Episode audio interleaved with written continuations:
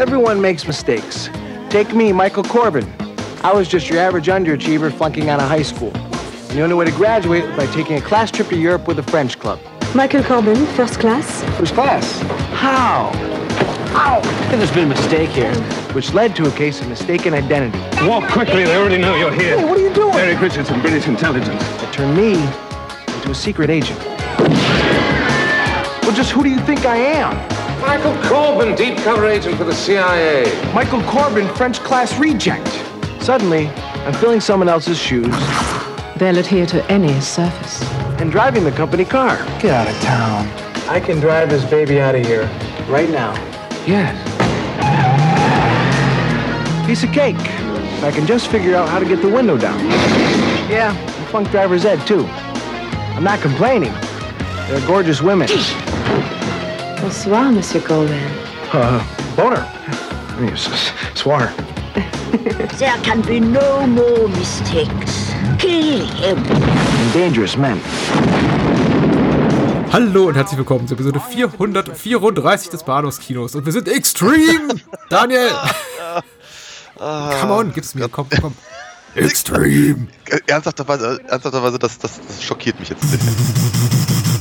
Da fließt das Adrenalin. Okay. Ganz, ganz schlimm. Ja. War, das zu viel? nein, Fremdschämen sich jetzt ist, Menschen äh, an Rundfunkgeräten und sagen, was soll das? Ich finde das, ah, ich find das voll in Ordnung, weil ich meine ganz ehrlich, der, der eine Film, über den wir heute reden, der brüllt dich halt auch wirklich an. Ich bin von 2002. Und zwar ab der ersten Sekunde. Ich war einfach Ja. nicht drauf gefasst, dass er dich so packt. Ich, hatte nämlich ehrlicherweise angenommen, ich müsse das übernehmen. Nee, ich bin dir sehr dankbar dafür auch ein bisschen. Ähm, ist, ich, ich glaube, der hat auch, ich habe noch mal auf das Soundtrack-Listing geguckt, jetzt, äh, nachdem ich Triple X wieder gesehen hatte, und das ist wirklich lange her, dass ich das letzte Mal gesehen hatte, also ich hatte ihn fast komplett aus meinem Gedächtnis gestrichen und habe dann festgestellt, es ist gar nicht so viel New Metal drauf, äh, wie es, wo es klingt. Also ich Ja. habe das Gefühl gehabt, ich werde die ganze Zeit zugeballert mit aber es sind, glaube ich, nur drei oder vier Songs. Ja, aber die sind prominent oder zumindest Äh, äh, sehr, sehr repräsentativ. Er fängt halt sofort an mit Rammstein in, in, in ihrer noch deutlich peinlicheren Phase, wie ich finde. Aber ja, Die waren immer peinlich. Ich war, ich war nie auf dem Rammstein-Zug, ehrlich gesagt. Warst du's mal? Also für mich war das immer so etwas unangenehm. Das war schon in, in Lost Highway fast unangenehm. ja, das aber, das ist, Gott, da liegen fünf Jahre zwischen oder so. Ja, fünf Jahre, richtig, ja. Ja, ja, ich weiß nicht, ich, ich hatte, ich hatte äh, später, später fand ich sie halt irgendwann, irgendwann lustig, aber ähm, also zu dem Zeitpunkt, als sie dann, als sie dann noch mit, keine Ahnung, Leni Riefenstahl Videos um die E- Ecke kamen und sowas, da fand ich das schon alles ein bisschen sehr doof. Ähm, Das war definitiv vor Triple X. Das mag sein, ja, ja, genau. Aber es, äh, dieses, dieses Image schien ihnen ja noch ganz schön anzuhaften, weswegen sie eben halt äh, feuerfrei äh, hier intonieren dürfen. Jetzt sind wir- sind wir schon fast mitten im, im, im Filmgespräch, ne? Und das, das in, der, in, der, in, der, in der falschen Reihenfolge, aber es macht so Ja. Spaß. Ähm, Ist okay. ja, nee, ich, ich, ich ernsthafterweise, ich, ich, ich finde eigentlich, also äh, noch, noch viel äh, repräsentativer für, für die Zeit, finde ich ja eigentlich den, den, den, den Schlusssong, den Mhm. von, von Gavin Rossdale gesungenen Adrenaline. Das ist, das ist so 2002 Hm. irgendwie, aber na gut.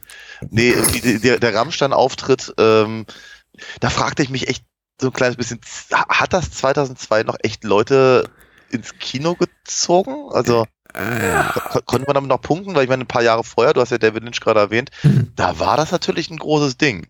Der Film mit Rammstein, ne? Aber es war ein großes Ding, weil es in den USA war. Ich meine, ich glaube, so eine wirklich internationale Popularität oder vor allem auch, auch Mainstream-Erfolg einer deutschen Band in den USA hatten wir ja nicht mehr seit Nena? Nena Genau. Kraftwerk. Ja, gut, Falco ist jetzt kein Deutscher, aber Österreicher, hat deutschsprachige Songs geschrieben.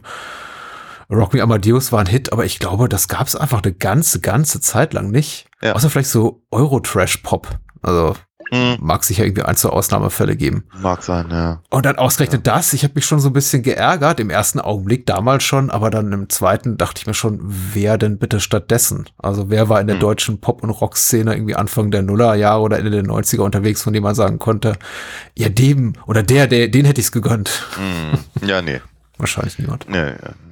Da, da bleibt neben Rammstein nicht viel übrig, das ist wahr. Äh, Wir, wir müssen auch, glaube ich, aber anfangen mit äh, Teen Agent, ne? richtig, genau. Ich If Looks Could Kill? If Looks Could Kill, genau. Und der interessanterweise, das, Mhm. äh, das, das, das ursprüngliche Drehbuch, das verkauft wurde, hieß Teen Agent. Mhm. Und ich äh, vermute mal, das ist auch der Grund, warum international dann halt dieser Titel äh, auch weiterhin gewählt wurde, eben auch unter anderem für den deutschen äh, ähm, Bereich. Wobei da eben noch, wenn Blicke töten könnten, zumindest einer der alternativen ähm, Nebentitel ist. Ja. Ich glaube, er ist mittlerweile gebräuchlicher, aber der bessere ist. Der sag's. Spion, der aus der Highschool kam. Sehr schön. Ich liebe das. ja, das ist, aber das klingt nicht, das klingt nicht wie 91, das klingt wie 83. Ja, schon, ne? Ja. Also 83 war wahrscheinlich auch das Jahr, in dem Richard Grieco wirklich im Highschool-Alter war. Ich auch die ganze Zeit, der ist eigentlich dieser alte Mann dort. ja, also ich, ich, ich werde nicht viel Schlechtes über ihn sagen können tatsächlich, weil, äh, wie wir auch immer wieder gerne sagen, er macht seinen Job ja gut, äh, liefert ja eine kompetente Leistung ab, aber er sieht eben wirklich nicht aus wie 17. Nein, nein, nein. Nein. Aber ich, ich, ich, ich, ich mochte Richard Grieco damals. Mhm. Ähm, äh, Booker war für mich die bessere Serie. Ähm, ich habe mich, ich habe mich mit äh, äh, 21 Jump Street nie so richtig auseinandersetzen können und wollen. Und bei Booker kam ich irgendwie, irgendwie leichter rein, vielleicht weil sie auch einfach lapidarer war Ja. oder sowas. Also einfach, einfach zugänglicher, weil öder oder so. Ich habe keine Ahnung, aber ich mochte ihn immer ganz gerne. Und ich bin mir auch ziemlich sicher, dass ich Teen Agent irgendwann mal gesehen habe, aber hatte so gut wie null Erinnerung dran. Äh, wenig überraschend ist hier der Name von Darren Starr, der an der Produktion beteiligt war. Ich glaube, als Drehbuchautor, der ja später auch als Producer riesige Erfolge feierte mit Beverly Hills 90210 und, und Melrose Place und sowas. Und daher irgendwie auch so ein Muster schon erkennbar, einfach Ja. ähm, ältere Darsteller und Darstellerinnen in deutlich jüngeren Rollen äh, Mhm. zu, zu besetzen. Also Ja. ich, ich kann mich daran erinnern, dass vor allem Beverly Hills 90210 Luke Perry so in den späteren Staffeln schon ganz schön abgewrackt wirkte. Also nichts gegen Luke Perry, ich meine Friede seiner Asche. Ich wollte gerade sagen, Mann wie ist tot. abgewrackt wirkt der denn heute, ja? Ja. Aber ich glaube, in den späteren äh, Staffeln Beverly Hills 90210 sah man ihm dann seinen, seinen Mit-30er-Status dann schon ganz schön ordentlich an. Ja, ja, das ist, es war immer so ein bisschen das Problem, dass, dass man, dass man einfach den Bartschatten von diesen 16-Jährigen nicht weggekriegt hat. Hast du die Simpsons-Folge gesehen mit dem Luke Perry Gastauftritt, wo er dann irgendwie einfach grinst und sein gesamt- gesamtes Gesicht sich so in Falten legt, wie das eines Ciao Ciao? Äh, Nein. Da, da musste ich immer sehr lachen, tatsächlich, ja. Ich, nee, weil ich, wenn ich- ernsthaft, wenn ich, wenn ich an, an Parodien davon denke, dann denke ich an ähm, Parker Lewis. Ah, ja, Da natürlich. gab es auch eine, eine, eine, eine muntere Folge, da hatten sie ihn alle äh, ein ähm, Koteletten angeklebt, was sehr, sehr komisch war. Ah, if looks could kill, wenn Blicke töten könnten, aka Teen Agent, der Spion, der aus der Highschool kam, wie ihr wollt. Wir werden wahrscheinlich heute Abend bei Teen Agent bleiben. Ist griffiger, ja. mh, Aus dem Jahr 1991. Regie hat geführt Darren, äh, nicht Darren Star, der hat das Dreh- Drehbuch geschrieben. Äh, William Deere hat die, äh, hat äh, Regie geführt und äh, der, der Name ist, glaube ich, nicht allen bekannt, aber wenn man so auf seine Filmografie guckt, da sind auf jeden Fall so ein, zwei Titel, von denen man sagen könnte, die habe ich doch mal gesehen und Mhm. dann wahrscheinlich auch wieder vergessen. Ja, okay. Also irgendwie nie, nicht komplett unbescholten, aber äh, ich, ich, ich mochte ja Time Rider früher total gerne. Aha. Aber das ist so ein Film, ich, ich, ich scheue das Wiedersehen damit, genauso wie mit äh, Bigfoot und die Hendersons. Ich glaube, der ist einfach nicht gut gealtert. Hm, Oder Ja, ich bin nicht ich gut verstehe. gealtert, wie ich so gern sage. ich ich oh, verstehe deinen Punkt, ja. Ja, ja, ja. Das ist ein, ein, ein, ein schwieriges äh, Kapitel, weil damals wirklich ganz, ganz toll und mir tut's, mir tut's so wahnsinnig um den, um den, du merkst, wir drücken, oder ich drücke mich total um, um Teen Agent. Hm. Nein, aber es, es tut, mir- tut mir so leid um den, äh, um den, ähm, den Hauptdarsteller, also praktisch den, den Darsteller im, im Bigfoot-Kostüm, Ja. der dann ja einen sehr, sehr tragischen Tod relativ kurz danach, ähm, Oh, erzähl. Welchen denn? der hatte, der, der kriegt eine Bluttransfusion und ist an AIDS gestorben. Oh, ich dachte, Ja. der ist im Bigfoot-Kostüm vielleicht umgekippt oder so. Nee, das wäre auch, auch nicht äh, Hm. schön gewesen. Aber er, er war ja unter anderem auch in, äh, in also er war ja der Predator. Mhm. Und äh, er war in dieser von mir sehr, sehr heiß geliebten äh, Serie ähm, Misfits of Science. Ah. Ja, die Spezialisten unterwegs und so. In denen ihm, also all, all, alles gerade erwähnte war nicht Richard Grieco.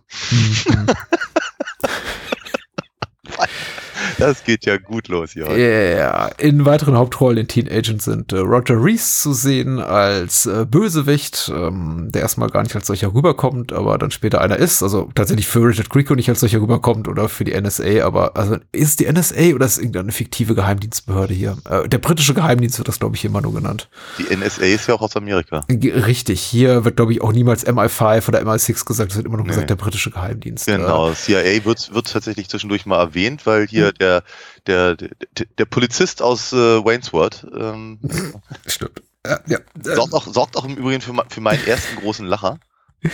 Äh, der erste große Lacher ging bei mir auf Kosten von Roger Daltrey, darüber kommen wir auch gleich Auch reden. schön, ja, ja, ja. Ja, der ist nur relativ kurz zu sehen, aber es ist Roger Daltrey und ähm, Genau. warum nicht? Ne? Ja, Äh. Wenn man es kann, dann besetzt man eben tatsächlich solche Leute auch in kleineren Rollen. In der größeren Rolle ist übrigens auch Oscar-Preisträgerin Linda Hunt zu sehen. Oh ja, sehr gut.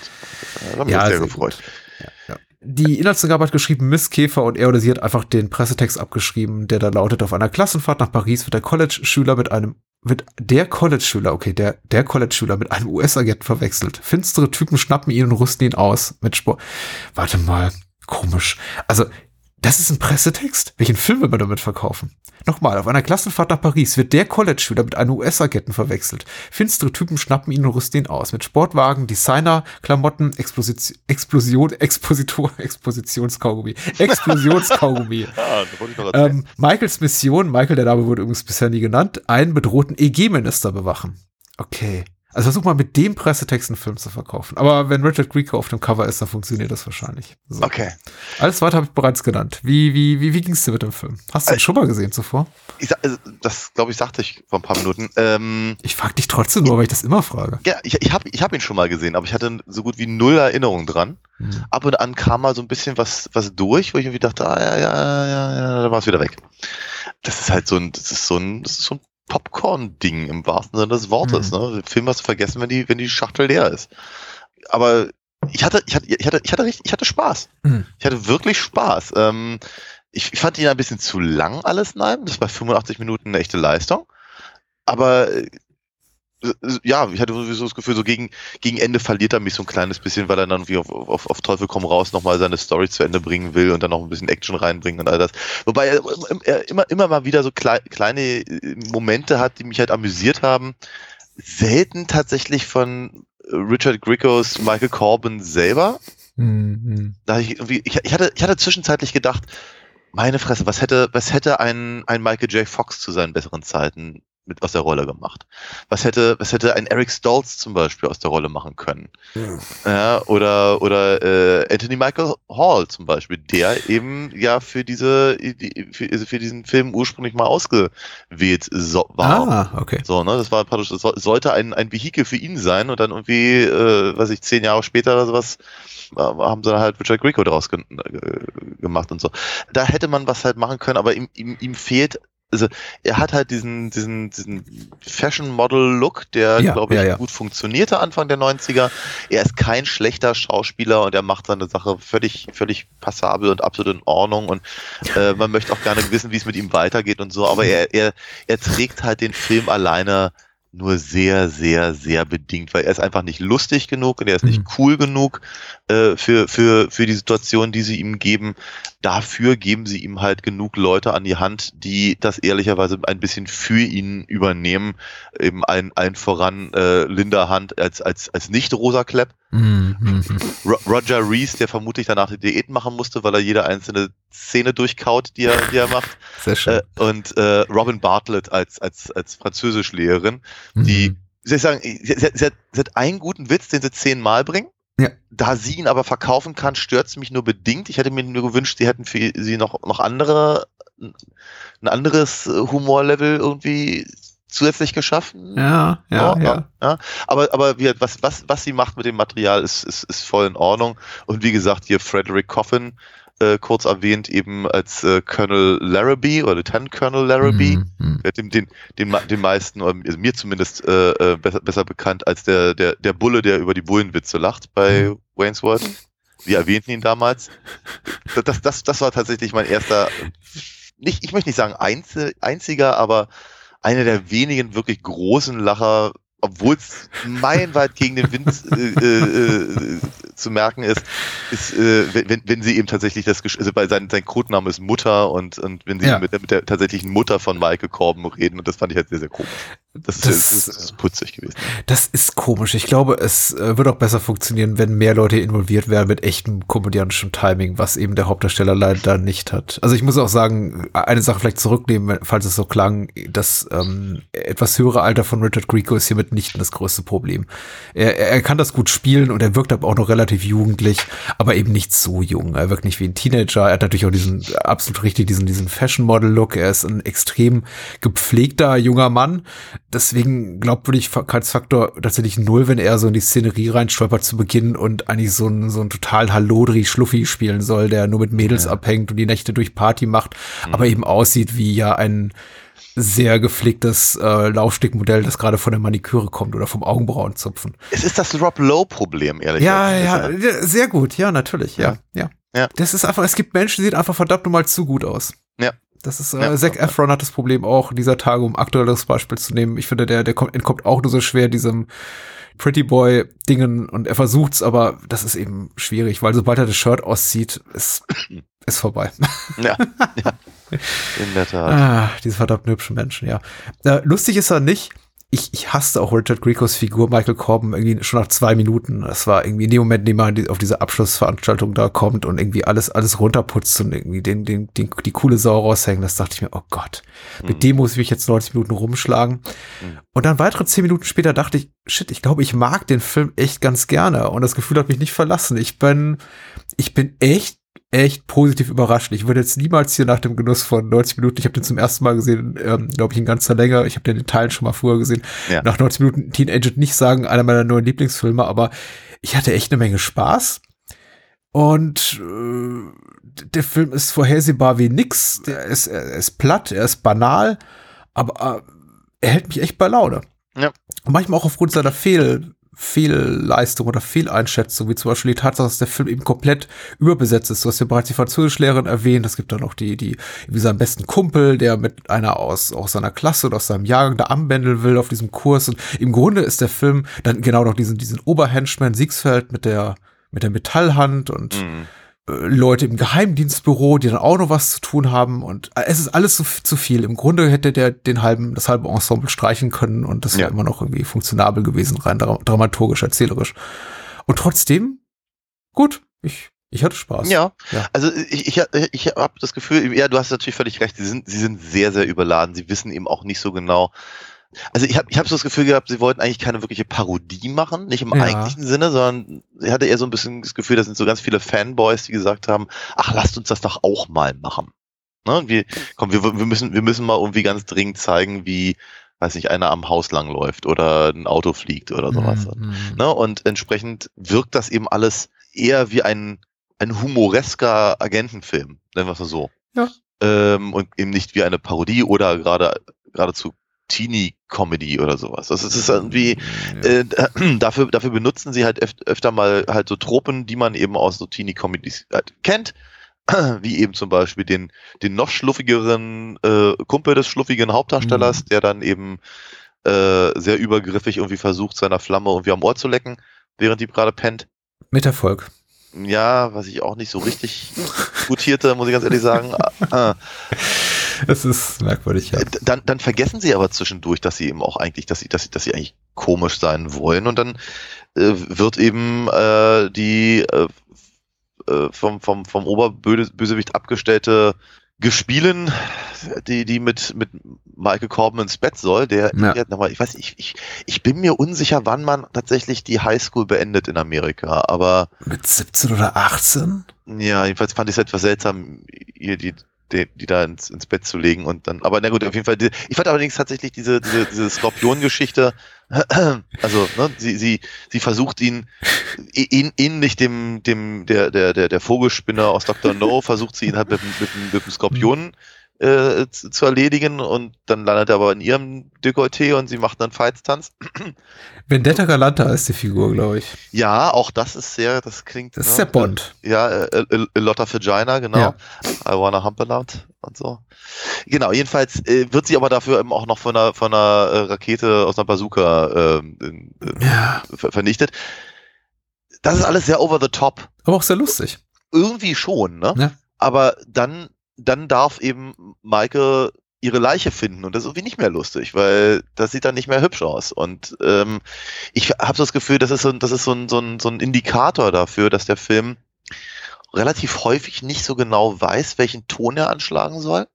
Und ich verstehe schon, warum er diese Leiche sieht, damit er eben sieht, ups, das ist, ist ernst hier. Mhm. Ähm, und so, aber es ist ich weiß nicht, ich habe irgendwie das Gefühl, es, passt da nicht rein. Das ist eigentlich, also in, an, in anderen Filmen dieser Art würde, würde man keine auch noch ihre rauchenden Stiefel irgendwo in der Ecke stehen sehen oder sowas, weißt du? Das wäre so eher die, die Humorebene, auf der er sich sonst bewegt. Mhm. Und ja, davon gibt's, davon gibt's einige, einige Momente.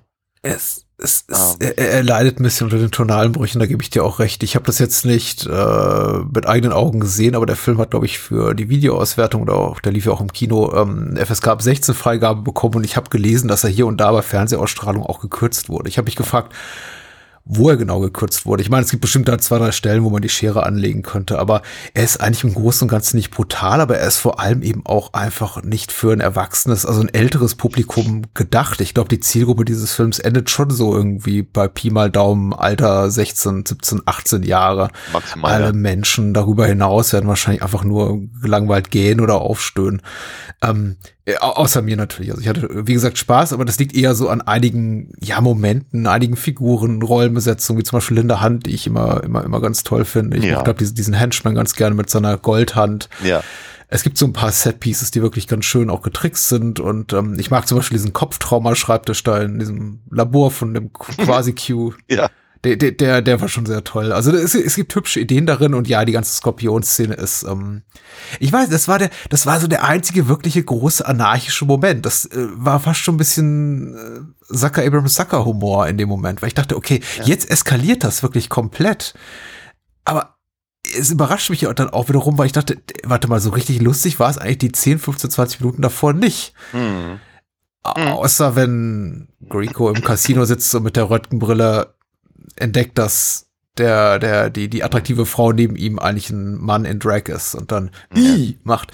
Ja. Das war, das war auch irgendwie lustig, aber eher aufgrund meiner, meiner persönlichen Fremdscham, weil ich dachte, okay, dieser Gag ist Nicht gut gealtert. ne, äh, nicht, nicht gut gealtert, der war wahrscheinlich nie gut, aber dann irgendwie auch wieder so, so, so schlecht und unbekümmert in der Art und Weise, wie es eben als Gag äh, inszeniert ist. Also konnte man ja machen vor gut 30 Jahren, dass ich dachte ja eigentlich auch schon wieder komisch. Und tatsächlich diese gesamte, ge- gesamte Casino-Szene, dachte ich so ein bisschen, ich meine, der Film ist von 91, er nimmt halt Austin Powers sechs Jahre später komplett vorweg. Ja, ja. Aber der hat eben keine tonalen Brüche. Das, das stimmt. Ich weiß nicht, kann man das, hm, kann man das Teenagern so einen Vorwurf machen? Du, du hast ja recht, also ich war auch eher davon ausgegangen, wir haben es hier mit einer lupenreinen Parodie zu tun, wie Ja. bei diesem, eher noch, ich glaube, wie bei diesem John Stamos-Film, über den wir gesprochen haben, dessen Titel mir gerade entfallen ist. Hm, Ach ja, Wie hieß der denn? Never Too Young to Die. stimmt. Never Too Young to Die, erinnere ich mich natürlich total gut dran, irgendwie an jede einzelne Minute. Das ist halt eine, eine bleibende Erinnerung für Ein einstellendes. Erlebnis, ja. Ja, ja. Wir haben gerade drei Minuten rausgeschnitten. So. äh, ja, ähm, und, und das hier, ich glaube, der Film ist einfach, der, der will keine Parodie sein. Und das hat Nein. mich am Anfang erstmal enttäuscht. Und dann wiederum, äh, dann, äh, als ich mich darauf eingelassen habe, dass der Film eben schon das, das ernst meint oder das er wirklich irgendwie als, als cool verkaufen will, was Michael Corbin, das Name eben, das will der Plot so ungefähr 30 Mal erwähnt werden muss pro Minute Ja, äh, der, der will keine Parodie sein, sondern einfach nur cool und, und hip und eben Not Your Daddy's Bond und so weiter. Hat er für mich ganz, ganz gut funktioniert, aber du hast ja recht. äh, Die, mir ging es eben auch so, als der Abspann dann lief, dachte ich mich, dachte ich mir auch, worum es ging es gerade noch mal und wie hieß noch mal der Protagonist, obwohl sein Name hundertmal erwähnt wurde. Es bleibt ihm überhaupt nichts hängen. Der Film hat wirklich kaum, kaum eine, sowas wie eine Identität. ja. Einige versuchen sie ein bisschen solche zu verleihen, wie Linda Hunt mit ihrem merkwürdigen französischen Akzent, was auch eine interessante Wahl ist, ehrlich gesagt, aber naja, Hast du jetzt, nicht? hast du jetzt als Französisch äh, äh, Was eingegangen? hast du denn gedacht? Osteuropäisch oder wie? Ja, ja, Hm. ja, ja. Das sollte, ich hatte schon das Gefühl, meine, die heißt Ilsa Grunt. Das ist schon, das ist, das, das, das, das soll so ein bisschen, es taucht aber auch ein deutscher Bösewicht auf, der, der einen deutlich auch. breiteren Akzent hat. Ja, aber auch den habe ich nicht sofort als Deutsch wahrgenommen. Oh, doch, doch.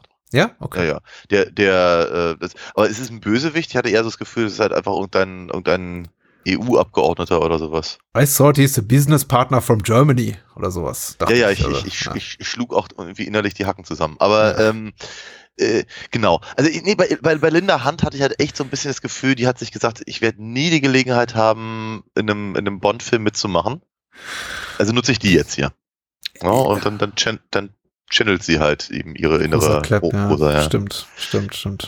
Und sie Ja. geben ihr ja auch ein bisschen was zu tun. Ich habe mich tatsächlich etwas, etwas darüber gewundert, wie, wie sie wird halt als, als die, die, die Bösewichtin vom Dienst Mhm. halt eingeführt, nur um dann letztendlich Oberhenchmanin zu sein. Henchwoman. Ja. Äh, äh, Ja. fand ich, fand ich eine seltsame, eine seltsame Entscheidung. Aber jetzt, in der Zwischenzeit darf sie 20 Kostüme tragen und etliche Male mit ihrer, mit ihrer Peitschenhalskette Ja. Leute, Leute massakrieren und so.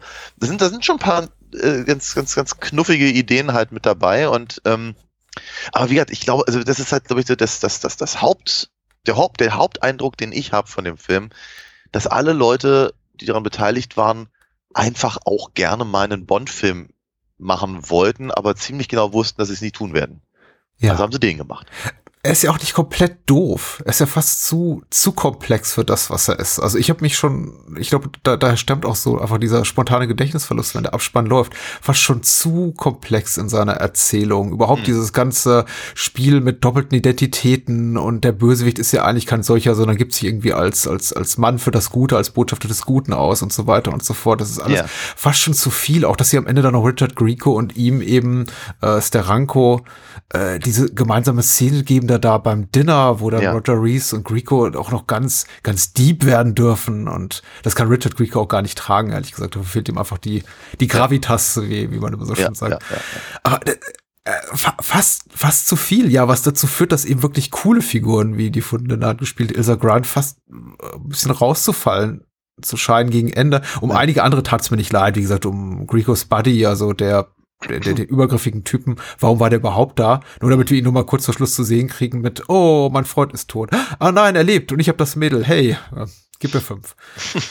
Das, ich ich, ich habe es nicht verstanden. Also, weil die, die Ja. Leute, die daran beteiligt sind, die sind, die sind ja nicht doof. Darren Star ist ein super erfolgreicher Producer später geworden, hat auch Sex in the City gemacht, ist ja einfach, der, der, der, der schwimmt in Geld und Erfolg. Ähm, Fred Decker hat die Story-Idee geliefert, der, der Mann hat House gemacht, Night of the Creeps, Monster Squad. Der weiß, wie so Genrestoffe funktionieren. Und Ja. die sind wesentlich geradliniger und simpler gestrickt, aber das hier ist fast schon zu viel von allem, habe ich das Gefühl. Die hatten eine Liste. Die hatten Ja. eine Liste. Wir, ne, was, was macht Bond in einem Film? Dann haben sie, haben sie Häkchen rangehängt. Hm. Äh, deswegen hat eben äh, äh, Cor- Corbin, haben Corbin und Steranko, Steranko, ist ja auch komisch, ne? Also Roger Reese mit dem, mit dem britischsten Akzent die- die- diesseits der Queen, Gott Ja. hab sie selig, äh, darf Augustus Steranko heißen. Hervorragend. Egal. Na, Da gab es wahrscheinlich auch einen Disput am Set und er hat gesagt, I'm not doing any fucking, fucking accents, mate. Also, ja. Might, genau. Ja. Aber äh, ernsthafterweise, ja, sagen wir, nichts, aber auch gar nichts schlägt Ernst Stavro Blofeld. Hm. Gott, bescheuertster Name. Anyway. Genau, das, aber deswegen, Ah. deswegen dürfen wir da zum Ende dann noch das, das, das, das Dinner haben, weil Hm. eben nun mal der Bond-Bösewicht ein höfliches Gespräch mit seinem Gegenspieler führt. ja. Ent, ent, entweder beim Essen oder in, in einem oder neben einem großen High-Tank oder sonst wo. ja, stimmt. Ah. Ach, das ist ein guter Film. Ich, ich finde den grundsolide. Es gibt einfach so. Ja, Ich, ich habe gesagt, der ist nicht wahnsinnig lustig, aber wenn er lustig ist, in den zwei, drei Momenten, das ist wirklich wenig. Die Mutterszene, der, der Skorpion-Tanz mit dieser Kondomdose. Das ja, ist die, oh ja, die Kondomdose ist auch sehr schön. Ja, aber warum? Ich meine, es ist so sinnlos. Es ist eben in seiner Sinnlosigkeit einfach lustig, weil es Ja. komplett überflüssig ist. Und oft dachte ich mir, die ganzen Überflüssigkeiten nerven mich. Warum gibt es jetzt noch eine Nebenfigur X, deren Innenleben mich nicht interessiert, mit der ich mich aber irgendwie auseinandersetzen muss? Zum Beispiel Mhm. das Love Interest von, von Ja, Ma äh, Ma Grieco. Marischka oder wie sie heißt? Ma ja. Marischka, ja, wieso ist die da? Na gut, um, um Richard Griegos He Heterosexualität zu beweisen, wahrscheinlich, Mhm, zu ja. untermauern. I- Aber die Kondomszene, ich weiß nicht, das ist so, die, die ist auch so komplett rausgefallen aus, aus, aus allem. ja. Ich weiß nicht, wie ich es besser umschreiben Mich verliert der Film ein ganz kleines bisschen Mhm. halt in der, in der Actionsequenz am Ende, Mhm. Weil sie mir vielleicht ein bisschen zu, zu over the topic ist, soll. Hm, ne? weil nichts, aber auch gar nichts in diesem gesamten Film spricht dafür, dass Richard Grieco eben ein, ein, ein, ein, ein schießwütiger Actionheld ist. Ne? Also eigentlich, eigentlich mogelt er sich mehr oder weniger durch diese gesamte äh, Geschichte und betäubt äh, äh, zwei möchte gern Entführer plus den Türsteher, indem er einfach nur die Arme hebt und dann irgendwelche Gasgeschichten rauskommen und sowas. äh, ne, aber, aber, aber, am Ende geben sie ihm halt eine, eine, äh, eine Uzi oder was es ist. Und, und er darf halt reihenweise die äh, Ja. äh, sterenkonischen Soldaten niedermähen, die alle Mhm. schlechter treffen als ein Stormtrooper und Mhm. äh, aber, aber er, von dem wir nicht wissen, ob er jemals eine Knarre in der Hand hatte, äh, kann, kann sich da halt durchpflügen. Fand ich jetzt Mhm. schwierig. Hm. Ich hätte, ich hätte gedacht, dass er auch wie auf eine clevere Idee kommen, wie er da rauskommt aus der Nummer. Wobei ich aber, wobei ich tatsächlich aber diese, diese ganze, ganze Geschichte mit dem, mit dem, äh, mit seinem, seinem Schlusskampf mit Sie- Siegesfeld äh, auf dem, auf dem Ja. äh, gehärteten Gold hm, keine uninteressante Idee fand. Ja. Das fand ich tatsächlich ganz, ganz, ganz, ganz, ganz hübsch. Wie hat- Also äh, als, als einfach nur als als Idee und eben aber auch durchaus rein filmisch. Aber ich hatte irgendwie auch so das Gefühl, das passt eigentlich auch fast nicht so richtig in diesen Film. Ja, Man muss ja sagen, also ich glaube, der, der, das Ziel des Superschurken der Saranko ist es, wenn ich es richtig verstanden habe, quasi einen, einen totalitären Staat mit ihm als Staatsoberhaupt zu errichten, ja. den Rest der Menschheit zu, zu unterjochen oder zumindest alle Menschen, die dort leben. Ich glaube, das Land, dass er da. Nee, es geht Ein- um Europa. Es geht um ein Ah, es, geeintes Ro- Europa. Ah ja, natürlich, dass Das- dann aber eben auch seine Währung äh, Ja. benutzen muss und die wird eben dort quasi in Münzen gegossen. Warum er dafür Gold nimmt, keine Ahnung. Ähm, Ja, weil Goldfinger. Ja, aber wer, also Nee, sagen wir mal so. Nee, wenn du nur- ein Euro, eine Euromünze aus reinem Gold gießt, Ja, das widerspricht irgendwie so ja, das braucht dem kein Gedanken Mensch. Auch, hinter, hinter einer Währung, ne, hinter einem ja. der Kleingeld. ja. Äh, also ich möchte mal so sagen, ähm, es ist, äh, 1991 war das ja durchaus ein großes Thema. Ja. Eben äh, Europäische Union und und und und äh, IQs gab es damals ja noch und sowas. Und von daher fand ich es halt ganz interessant, dass sie dieses Thema aufgreifen, weil ich glaube, in Amerika äh, hat das niemand interessiert. Ich fand, ich fand auch, ich fand diesen, ich fand diesen Superschurkenplan tatsächlich eigentlich auch gar nicht so unnachvollziehbar in Mhm. irgendeiner Form, weil er eben auch natürlich einfach mit solchen, ja, mit, mit den real existierenden Ängsten dieser Zeit ja spielte, eben mit, ähm, ne, der, der eiserne Vorhang ist gefallen, Deutschland ist wieder vereint, jetzt wird halt die, die äh, äh, EU halt vorangetrieben und, und, und Währungsgemeinschaft und was nicht alles und, und dann halt zu sagen, so jetzt kommt aber einer, der eben, der, der sich praktisch diese, diese Idee halt annimmt äh, und Hm. dann aber sich selbst dahin setzen will in äh, dezidiert äh, antidemokratischer äh, Art und Weise. Äh, Ich, ich, ich fand die Idee nicht völlig verkehrt, aber sie ist genau das, was du vorhin gesagt hast, nämlich ehrlicherweise ein bisschen zu viel für einen Film dieser Art. Und dann mussten sie offenkundig noch ein, ein etwas, etwas Plakatives draufsetzen und daher diese, diese Münzpresse halt. Ja, So, und das zu verdeutlichen. ich mutmaße mal, obwohl ich da, da deine Beweisführung komplett nachvollziehbar finde, dass all das, was du da gerade rausliest, dem Zufall geschuldet ist. Und einfach die, der, der, weil der Film einfach so amerikanisch ist, von der Tonalität, äh, wenn man einfach auf den, auf, auf Cast and Crew guckt, da ist, glaube ich, niemand, der sich da wahnsinnig viel Gedanken darüber gemacht hat, über EU-Politik oder zukünftige EU-Politik oder Entwicklung in Europa. Ich glaube, für mich war das so ein typisch hegemonial US-amerikanischer Blick auf Europa als ein Land, als das Mhm. kleine Ding da drüben, was Ja. irgendwie in seiner Gesamtheit immer noch kleiner ist als die USA. Und das kann man doch einfach mal so übernehmen. Und deswegen lass uns mal das lieber machen mit Europa, weil äh, woanders könnten wir es nicht machen. Denn es könnte ja der gewisse Zuschauer oder Zuschauerin nachvollziehen, dass einfach Europa die sich nicht so einfach vereinnahmen lässt. Aber Ja. für mich wirkt es relativ blöd. Mhm. Äh, also, wenn ich jetzt mit äh, ganz kritisch drauf, drauf blicke, im Kontext dieses aber eher so, sowieso eher flapsigen Films total legitim. Also ich meine am Ende, hey, die sitzen ja in so einer quasi unterirdischen Höhle, ist keine Höhle, sondern einfach so eine so, so ein Schlosskeller oder was auch immer das ist. So auf Verlies halt, ja. so. Ein Verlies und da sind eben riesige Kübel voll geschmolzenem Gold, worauf dann eben auch ein Schlusskampf mit, mit dem Oberbaddy, Oberhenchmann eben im Siegsfeld äh, stattfindet. Erinnert mich alles so ein bisschen an das ähm, Danger Diabolik Finale Ja. mit dem, mit dem Schmelzgold und so. Also ein klassisches Superhelden-Setting, äh, Agentenfilm-Setting und Ja. alles davor war so, ja, es war nicht durchdacht genug auch einfach. Also weil ich hab, also, also da- damit so ein, ein, ein irrer Plan, da- damit sowas fruchten könnte, muss ich eben auch den Schurken, die sich das ausdecken, ein bisschen Intelligenz zuschreiben. Und weder Ja. Ilsa Grant noch Steranko noch irgendjemand auf Seite der Bösen macht mir den Eindruck, als hätten die eine, eine wahnsinnig hohe Intelligenz. Ja, einfach. die, die, die Weisheit mit dem goldenen Löffel gefressen, genau. Ja. ja, ja. ja. Ähm, ist durchaus richtig. Ist durchaus richtig. Ähm, Gott, ich meine, ich erinnere mich, ich erinnere mit, äh, also, sagen wir, vielleicht, vielleicht die Tatsache, dass sie halt mit Roger Rees eben einen, einen, einen britischen äh, Schauspieler genommen haben, der das entsprechend auch auch äh, äh, vorträgt, was was was er so vortragen darf. Erinnerte mich halt sehr stark an eben die eurokritischen britischen, Ja. einfach auch Comedy-Shows, die ich halt zu jen, jener Zeit sehr viel gesehen habe. Sowas Mhm. wie äh, Spitting Image Ja. oder äh, KYTV und sowas. Und Mhm. wo man eben genau diese Problematik halt des, des Zusammenführens von so, von so sehr unterschiedlichen Volksstämmen wie eben den, den europäischen eben auch gerne mal auf genau auf dieser Ebene halt aufgegriffen wurde. Vielleicht hat er das selber reingebracht, aber der Film hatte es nicht. Ja, ja. Ne, stimmt. ne, also so, so, so, eine, so eine, so ins Blaue gedachte. aber ja, grundsätzlich, grundsätzlich ein, ein, ein kleines Nichts von einem Film, Ja. das, das aber irgendwie Spaß macht.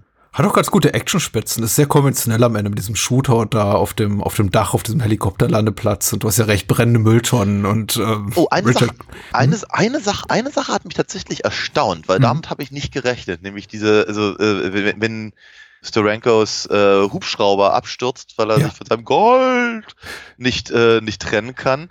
Und dann eben nicht einfach nur so Bums macht, sondern eben äh, praktisch die, die Rotorblätter sich eben noch ins, ins, äh, ins Hausdach fressen, Ja. so dass eben äh, hier äh, äh, Corbin und Marischka eben äh, noch vor, diese, vor diesen Rotorblättern äh, wegrennen müssen. Mhm. Das, hat, das, hat, das hat mich tatsächlich erstaunt. Dachte mir, ups.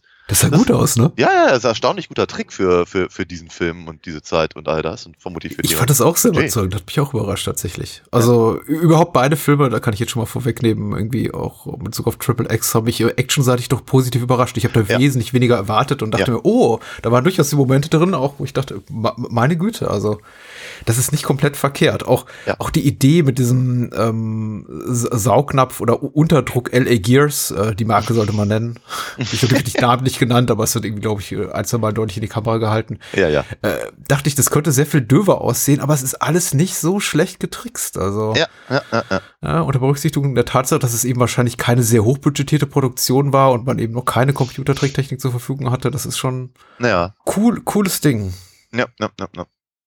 Ja, vielleicht habe ich jetzt auch zu viel, zu viel lobende Worte hier vergossen über diesen Film, aber Ist- ich, ach, ich war gerade sehr empfänglich einfach für diese Art von Unterhaltung, weil die Woche war anstrengend und ich dachte, ach, cool, gibt schlechtere Wege, den Feierabend zu verbringen. das, du, da würde ich dir aber sofort zustimmen. Also, ja, das ist halt so ein, so ein ja, ist halt vermutlich genauso schnell vergessen, wie der Abspann läuft, ähm, aber ähm, ist eine, ist, ist eine Möglichkeit, halt mal einen, einen fröhlichen Abend zu verbringen, ohne, ohne sich über zu viele Sachen ärgern zu müssen noch einfach. Und das ist, das ist manchmal sehr angebracht. Äh, Ist dir aufgefallen, dass Richard Grieco auf die 21 setzt im, im Casino? Nee. Und irgendwie das auch noch so kommentiert mit irgendwie, das ist meine Zahl. Ja. Okay. Mir ist das aufgefallen. Okay, aber was hat das zu bedeuten? Ja, 21 Jump Street, dachte ich. Ah, Kleine Spitze. ja. Clever, ja, nee, ist mir nicht aufgefallen. Nee, er sagt sowas, äh, ich setze immer auf die 21 oder so. Ah, Und ich glaube, man hätte ihm diese Dialogzeile nicht spendiert, wenn Ja, man nicht irgendwas im Hinterkopf gehabt hätte. ich verstehe. Ja, ja, okay, cool. Auf was, auf was setzt denn Alina Fox, wenn sie dann ins Casino geht? Oder geht die überhaupt nicht in die Spielbank? Die raubt die Spielbank aus, vermutlich. Uh. Genau. Äh, nein, meine Meisterdiebin. Alina Fox kann man nämlich auf alinafox.de auch besuchen und sich da so ein paar Sachen durchlesen, ein paar Bilderchen angucken.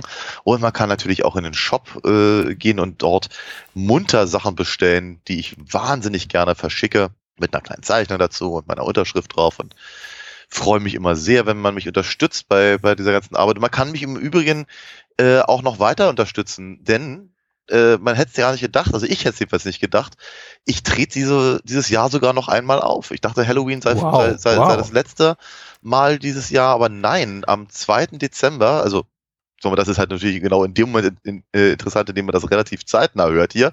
Wenn man das in einem halben Jahr hört, Pech gehabt. Du, aber ich gehe mal davon aus, dass halt im nächsten Jahr auch wieder irgendwelche Shows sind. In Babylon in, in Berlin. Ke Äh, keine Sorge, das hier kommt solide zwei Wochen vor dem 2. Dezember raus. Also, ja. aber nicht jeder hört das ja auch zwei Wochen vor dem 2. Dezember. ja, Deswegen ja. sage ich, man manche das- Folgen reifen wie ein guter Wein, genau, die muss Das- das mal liegen lassen. Ja. Richtig, genau. Aber ich meine, wenn man das auch irgendwie 2023 hört, Da gibt's dann auch Shows. Aber am 2. Dezember sind wir auf jeden Fall nochmal mit der Rocky Horror Picture Show im Babylon. Ist eine Mitternachtsshow. Das ist sehr traditionell und macht bestimmt sehr viel Spaß. Ich glaube, wir werden, werden uns auch das eine oder andere kleine weihnachtliche Witzelein ausdenken. Genau, also von daher, wenn man mich ganz dringend nochmal in Strapsen sehen will, bevor das Jahr rum ist, äh, man möge sich bitte dorthin begeben. Auf jeden Fall. Ich kann, ich kann dir nur beipflichten und diesen äh, Wunsch, den du gerade aussprichst, unterstützen. Geht Daniel besuchen und kauft seine Comics. Und wenn ihr noch ein paar Euro übrig habt, steckt sie gerne in eine Patreon- oder Steady-Partnerschaft für diesen Podcast und eben auch für die anderen Podcasts, die am Bahnhofskino dranhängen. Wir wissen auf jeden Fall eure Unterstützung sehr zu schätzen, denn ähm, das hier ist alles äh, gratis, aber nicht umsonst, wie ich so gerne sage. Auch zum wiederholten Mal. Witze werden ja nicht älter, sondern nur besser. Die reifen. Und äh, das ist wie, wie mit den Terminen. Wenn man einfach nur lang genug wartet, dann ist einfach der Termin, der schon längst vorbei ist, wieder aktuell. Also, wenn ihr das jetzt alles im Oktober ähm, 2023 hört, freut euch einfach auf Daniels Halloween-Show. In drei Wochen. ja, meine Güte. Äh, dafür ist dieser Feed ja da, nämlich äh, fast ewig lang und ähm, immerwährend, fast immerwährend. Mal gucken, wie lange uns die Technik trägt. So. Danke, danke auf jeden Fall alle, alle Menschen, die uns bereits unterstützen bei Patreon und Steady und die Links dazu in den Show Notes. Dafür gibt's auch äh, Bonusfolgen, noch und nöcher, bereits über 60 an der Zahl und nächste Woche wieder eine neue. Darüber wird gleich zu reden sein. Ja. Aber zuerst Extreme. so. Vin Diesel, da ist er. Gut, dass wir ihn haben, tatsächlich, möchte ich sagen. Wir können über Vin Diesel auch gleich ein bisschen sprechen, so über seinen Star-Status. Ich finde den, Ja. äh, er ist eine interessante Erscheinung in Hollywood, muss ich sagen. Ja, in der Tat. Also de de de deutlich weniger hübsch äh, im Vergleich zu, zu Ja. Jack Rico, ja, Ja, ja. richtig. Aber ja.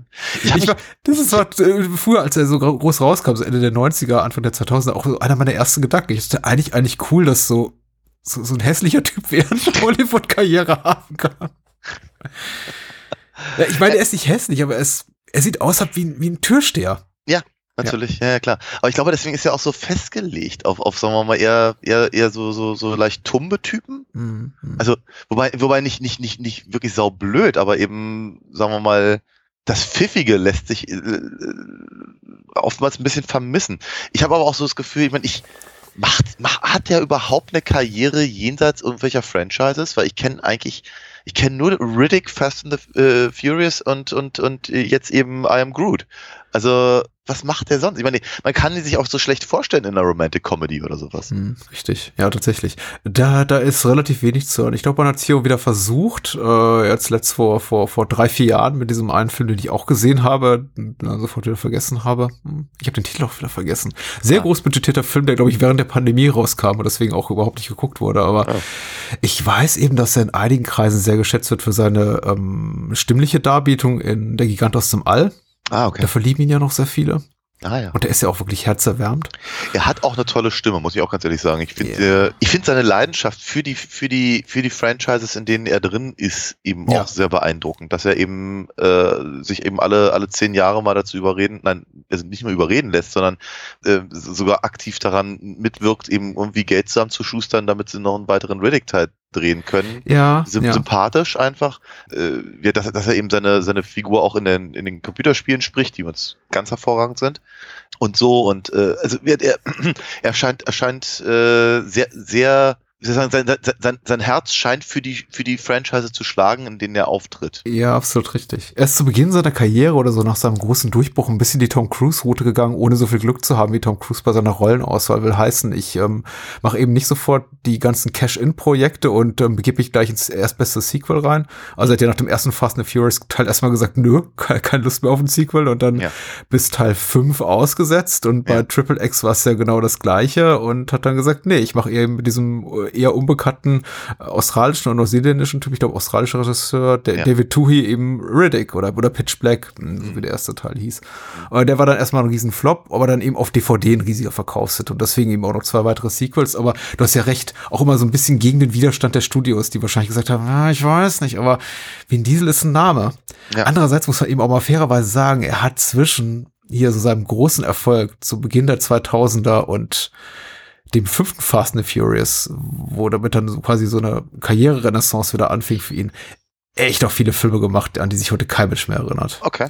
Fight Me Guilty, der Babynator, The Pacifier. Das ist, ja, genau. Ich, ja, das, ich, das erste Riddick-Sequel wollte, glaube ich, auch keiner sehen, wirklich. Nee, was schade ist, weil das sieht echt hübsch aus. Und äh, Babylon AD hat er gemacht, über Stimmt, den, den haben wir schon gesprochen, ja. den haben wir schon ja. gesprochen, ich wollte gerade sagen. Ja. Weil ich habe hier tatsächlich bei, den, bei der Verschlagwortung des, äh, der, der, der Shownotes hierzu äh, Vin Diesel im Speicher entdeckt und dachte, ja, ich habe mit äh, Stefan Jung kurz über Pitch Black gesprochen, aber das heißt, wir haben mindestens schon zwei Filme von Vin Diesel im Sortiment und ich konnte mich nicht mehr erinnern, welchen. Ah. Ja, aber Babylon AD hat mir damals sehr gut gefallen, aber ich habe ich hab vergessen. Ich habe vergessen, dass er da drin war und das äh, ich ist seltsam. Er spielt dort die Hauptrolle. Ja, ich weiß, aber ich meine, ich, du- ich habe auch ganz vergessen, dass wir überhaupt über, bis du es gerade gesagt hast, habe ich vergessen, dass wir über diesen Film geredet haben. Das ist eben auch schon eine Das Weile stimmt, her. Das ist lange her. Genau, aber ja, der Ja. war der war auch gut, ja. Der war auch gut, ja. Ja, aber du hast recht, außer vom Franchise existiert er nicht und der ist auch nicht jetzt jemand mit einer wahnsinnig prall gefüllten Filmografie. Also irgendwie ein- eine Produktion pro Jahr, aber das war's dann eben auch. Also niemand, der sich offenbar auch äh, verscherbeln muss für kleinere Produktionen. Ja. Äh, hat er nicht mehr nötig. So, ähm, Triple X, äh, da spielt doch wiederum mit äh, Asia Argento, ähm, Samuel L. Jackson, äh, bekannterweise, das sind so die großen Namen, Richie Müller in einer kleinen Rolle, Danny Trejo in einer kleinen Rolle, Tony Ja. Hawk hat sowas wie ein erweitertes Cameo, also nicht wirklich Cameo, weil er spielt auch eine Rolle, er spielt einen namenlosen äh, Cadillac-Fahrer Ja. und äh, Rammstein als sie selbst, ich hier gerade im, im, im, in der, im, im Cast. Und äh, der Baddie in diesem Fall ist Marton Chokas als Jorgi. Jorgi, genau. Jorgi. ja, ich kann mich noch, an wie kann ich mich noch erinnern? An seinen Bruder, der heißt Kolja. Und dann hört es, glaube ich, auch fast schon Dann gibt's noch auf. Kirill. Kirill ist Werner Dän, Ja, stimmt. genau, der darf der darf die ganze Zeit rauchen und, Und Agent Shavers, der hier der Q-Ersatz ist. genau. Der Poor Man's Q. Aber ja. Ja, ja, der auch so eine merkwürdige Rolle hat. Also die, die Art von jüngerer, jovialer, etwas trottliger, aber dann doch irgendwie brillanter Nebenrolle, die dann am Ende vor dem Hauptdarsteller salutiert, obwohl er eigentlich äh, intellektuell viel, viel weniger auf dem Kasten hat als er. Er, er ist ein, er ist, er ist ein, äh, ein etwas weniger nerdiger Ben Wishaw. Ja, das stimmt. Ja, das sind so Momente irgendwie, die haben es mir so ein bisschen, also ich mag alles in allem Triple X ganz gerne, aber diese, diese Momente mit dem am am Ende, yes, Sir, das, Ja. ich, ich möchte die Nerds am Ende mal triumphieren sehen, wenn sie zumindest auf der Seite des Guten sind. Weißt du, Mind Genau. over Matter oder Mind over Muscle. Ach, du Aber, meinst also ah, anders als Alan Cummings in stimmt, stimmt. Goldeneye. Habe ich die Inhaltsangabe verlesen? Ja. Ja, ne? bisher noch nicht. Oh, muss, mu- muss ich nachholen. Geschrieben hat sie Moonshade. Natürlich. Äh, welcome back, Moonshade. Wir haben nicht vermisst. Ja. Moonshade schreibt, soll ich das jetzt irgendwie so eine New Metal Stimme vorlesen? Nee. Nein, bitte nicht. Extremsport. Das ist der Kick für Sander Cage. Das Vin Diesel, der außer dem Rausch und dem Adrenalinkick kaum etwas Erwähnenswertes kennt und sein Leben locker nimmt. Doch eines Tages tritt die Regierungsbehörde NSA in Person von Gibbons, das ist äh, Samuel L. Jackson, an ihn heran, um den jungen Mann, Das kann man Ja. jetzt so sehen und anders. ja, um den jungen Mann für besondere Aufträge zu rekrutieren, die seine Fähigkeiten erfordern. Cage ist nicht begeistert, doch als es um das Schicksal der Welt geht, ändert er seine Meinung und stellt seine Fähigkeiten in den Dienst der Sache, um den sinistren Yorgi zu bekämpfen. Und ich glaube, alles andere habe ich bereits gesagt. Rob Cohn hier für Regie, der hatte mal eine Karriere. Und das ist auch gut so. Dass es in der Vergangenheit liegt. Ansonsten, oh, ich, mir sind hier keine wahnsinnig bekannten Namen aufgefallen. Ich meine, Randy Edelman, der kein gänzlich unbeschriebenes Blatt ist, hat hier den Score geschrieben, aber der geht ab so richtig schön saftig unter unter den ganzen Songs und äh, Dean Samler an der Kamera. Ja. Und äh, das war's. In einer, in einer, in einer Nebenrolle Prag. Ja, in einer Nebenrolle Prag, genau. Ich, äh, ich habe mich darüber gefreut. Äh, Prag ist eine sehr, sehr schöne Stadt. Ich Ja. finde es halt nur mal, wir sagen, äh, ja, es ist mir bewusst, warum äh, halt zu einer Ja. bestimmten Zeit das halt besonders häufig genutzt wurde, weil ist billig Ja. und schön. Ja. Aber gerade so im, im, im, Zuge von Mission Impossible und was dann nicht noch alles dort gedreht wurde, fand ich es halt irgendwie, ja, eine ne, ne erstaunlich belanglose Wahl, muss ich ganz ehrlich sagen. Also, ja, wird, ja. es, es, es, bietet ihnen genug Ge äh, Gelegenheiten, um da ein paar Sachen sehr hübsch in Szene zu setzen und so. Aber letztendlich dachte ich so bei mir, es gibt ja auch noch andere Städte. Man kann ja Es auch wirkt sehr beliebig tatsächlich, ja, tatsächlich. Ich glaube, es war ihnen einfach nur wichtig, genau eine pittoreske Szenerie zu haben, dass die Dreharbeiten nicht zu viel kosten, die Drehgenehmigung, und dass sie eben einmal sagen können, hey, wie sollen wir es schaffen, eine anderthalb Millionen Stadt wie Prag innerhalb von 20 Minuten zu evakuieren? Ja, ja, genau. Ja, Und das kann, das wirkt natürlich nicht so, nicht so packend, wenn man sowas sagt über Bamberg. Und sagt, hier, die 60.000 Leute müssen raus oder so. genau. Äh, Prag ist cool, Prag ist cool und irgendwie die, die ganzen hier Euro-Gesichter in diesem Euro-Pudding zu sehen, ist auch ganz cool. Der Film fühlt sich aber dennoch nicht europäisch an, sondern durch und durch amerikanisch. Ja, und, sehr äh, sogar, ja. ja. es, es beginnt nicht gut nach meinem Dafürhalten mit dieser unmöglichen Kamerafahrt dank CGI. Das ist so frühe 2000er und Rammstein und ich war schon darauf gefasst, den Film zu hassen. Ja. Und irgendwann hasste ich ihn nicht mehr, sondern mochte ihn. Ja, das, da, willkommen im Club, weil genau so ging es mir damals auch. Ich hatte, ich, ich, ich hatte mich ehrlicherweise ein bisschen geweigert, diesen Film damals zu gucken, als er, als er aktuell und im Kino war. Darf man nicht ganz vergessen, es war ziemlich heißer Scheiß. Also Mhm. sie haben, sie haben ihn halt rauf und runter beworben auf MTV, wo vermutlich, also da war ja auch gerade, äh, was ich, Jackass und sowas halt gerade ganz groß und das Mhm. äh, war halt genau die, äh, die, die angenommene Zielgruppe und halt, es sind eben auch genug Leute ins Kino gegangen. Da war ja nicht unerfolgreich. Und zumindest in meiner damaligen Bubble halt durchaus äh, diskutiert und und und äh, gerade unter diesem, du nanntest es ja vorhin, irgendwie Not Your Daddy's James Bond äh, Aspekt hat so quasi ein, ein, ein, ein actionreicher Agenten-Thriller für die neue Generation der Ja. Extreme. Obwohl die 90er auch schon vorbei waren. Aber trotzdem war es auch das hier alles Extreme. Aber es Ähm, gibt doch kein Internet, muss man sagen, in diesem Film. Der verkauft seine Stunts immer noch die gefilmten auf DVD. Ja, wenn ich natürlich. Verstanden Ja, ja, ja, ja, in der Tat. Ich sagte es ja auch vorhin schon mal, der schreit dich halt an. Ne? Ich bin von 2002 und das sieht Mhm. man halt ab der ersten Sekunde und das, das, das, das hört eben auch nicht auf. Das ist die Art und Weise der CGI, die Art und Weise der, der Kameraführung, die Art und Weise der Stunts, überhaupt diese ganzen Prämisse von, von, von äh, Sander als, äh, Mhm. als Extremsportler, äh, als anarchistischer äh, Extremsportler auch noch, die Tattoos, die sie ihm aufgemalt haben. Ja, sehr, worauf ständig Bezug genommen wird. Natürlich. Ja. Und äh, äh, inklusive auch, was ich keine Ahnung, sein Pelzkragenmantel und äh, das ist alles, das ist alles, es ist so, so Anfang 2000er. So Anfang 2000er. Aber es ist nicht, aber, aber es ist, es, es fühlt sich zumindest aus meiner Sicht nicht stilgebend an, Mhm. sondern eher so ein bisschen äh, stilaufgreifend. Also ich, Mhm, mhm. ich, ich, ich, kann, ich kann mir nicht, also während, während halt irgendwie, äh, äh, wenn, wenn wann immer ein neuer Bond rauskommt, irgendwie alle Leute losrennen und sich irgendwie, keine Ahnung, die neue Bond-Kollektion von und einem Anzughersteller oder eine neue Uhr oder Parfum oder sonst was kaufen. Ja, ja, natürlich, klar. Mach ich. Hatte ich, äh, äh, hatte ich, hatte ich eben nicht so das Gefühl, als ob alle losrennen, um sich halt irgendwie den Sender Cage Pelzkragenmantel zu kaufen ja, oder so. Also ich, ich, ich habe eher das Gefühl, er, er, er rennt dem Trend da so ein bisschen hinterher. Und äh, wir, das Gefühl hatte ich aber eben auch schon damals, als er im Kino war und ich hatte wenig Interesse daran. Und ich fand halt, Vin Diesel guckte mir zu blöd und dachte, das ist irgendwie, ja, also war, war, war, war, mir nix, wollte ich nicht. Wir hatten uns auch sogar ein bisschen, ein bisschen bei Matt damals drüber lustig gemacht, über diese, nennen wir es mal, diesen Unterschichten-Bond, ja. äh, oh, ja, mit böse, dem- böse. Es ist auch, ja, es ist böse, aber, ich aber genauso wurde es ja auch beworben. Also das, Mhm. das war ja, das war ja so ein bisschen der Ansatz, ne? So wie den, den Armani-Anzug, den lassen wir mal im Schrank, ja, jetzt, jetzt kommen, Ja. jetzt, jetzt kommen wir hier mit den, mit den, mit den Barbed Wire Tattoos um die Ecke. Äh, so diese, diese Nummer. Und ich habe ihn dann gesehen, ähm, als er irgendwann eben auf DVD raus war und ich, genau wie du, ich dachte bei mir, das fängt aber alles nicht gut an.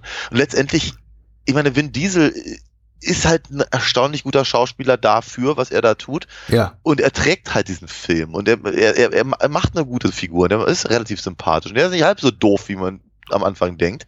Ja. Ähm, und äh, das ganze Ding überzeugt eben nach einer Weile, macht irgendwann Spaß. Man lässt sich drauf ein und dann ist es ein, ein wirklich gut gemachter äh, Actionfilm. Und ich finde, ich fand ihn sogar stellenweise äh, erschreckend spannend. äh, ich glaube, das kann ich nicht behaupten. Aber ich fand den beeindruckend hier und da. In seinen Stunts. Ja, die Stunts sind toll, aber man muss ja sagen, ich meine, klar, da wird viel mit CGI getrickst. Ähm, man muss auch sagen, für die damalige Zeit ziemlich überzeugend, fand ich. Ich meine, es mag jetzt auch daran liegen, dass ich ihn eben auf, auf, auf Sky geguckt habe und nicht auf einer großen Kinoleinwand, sondern auf einem Mhm. relativ kleinen Display.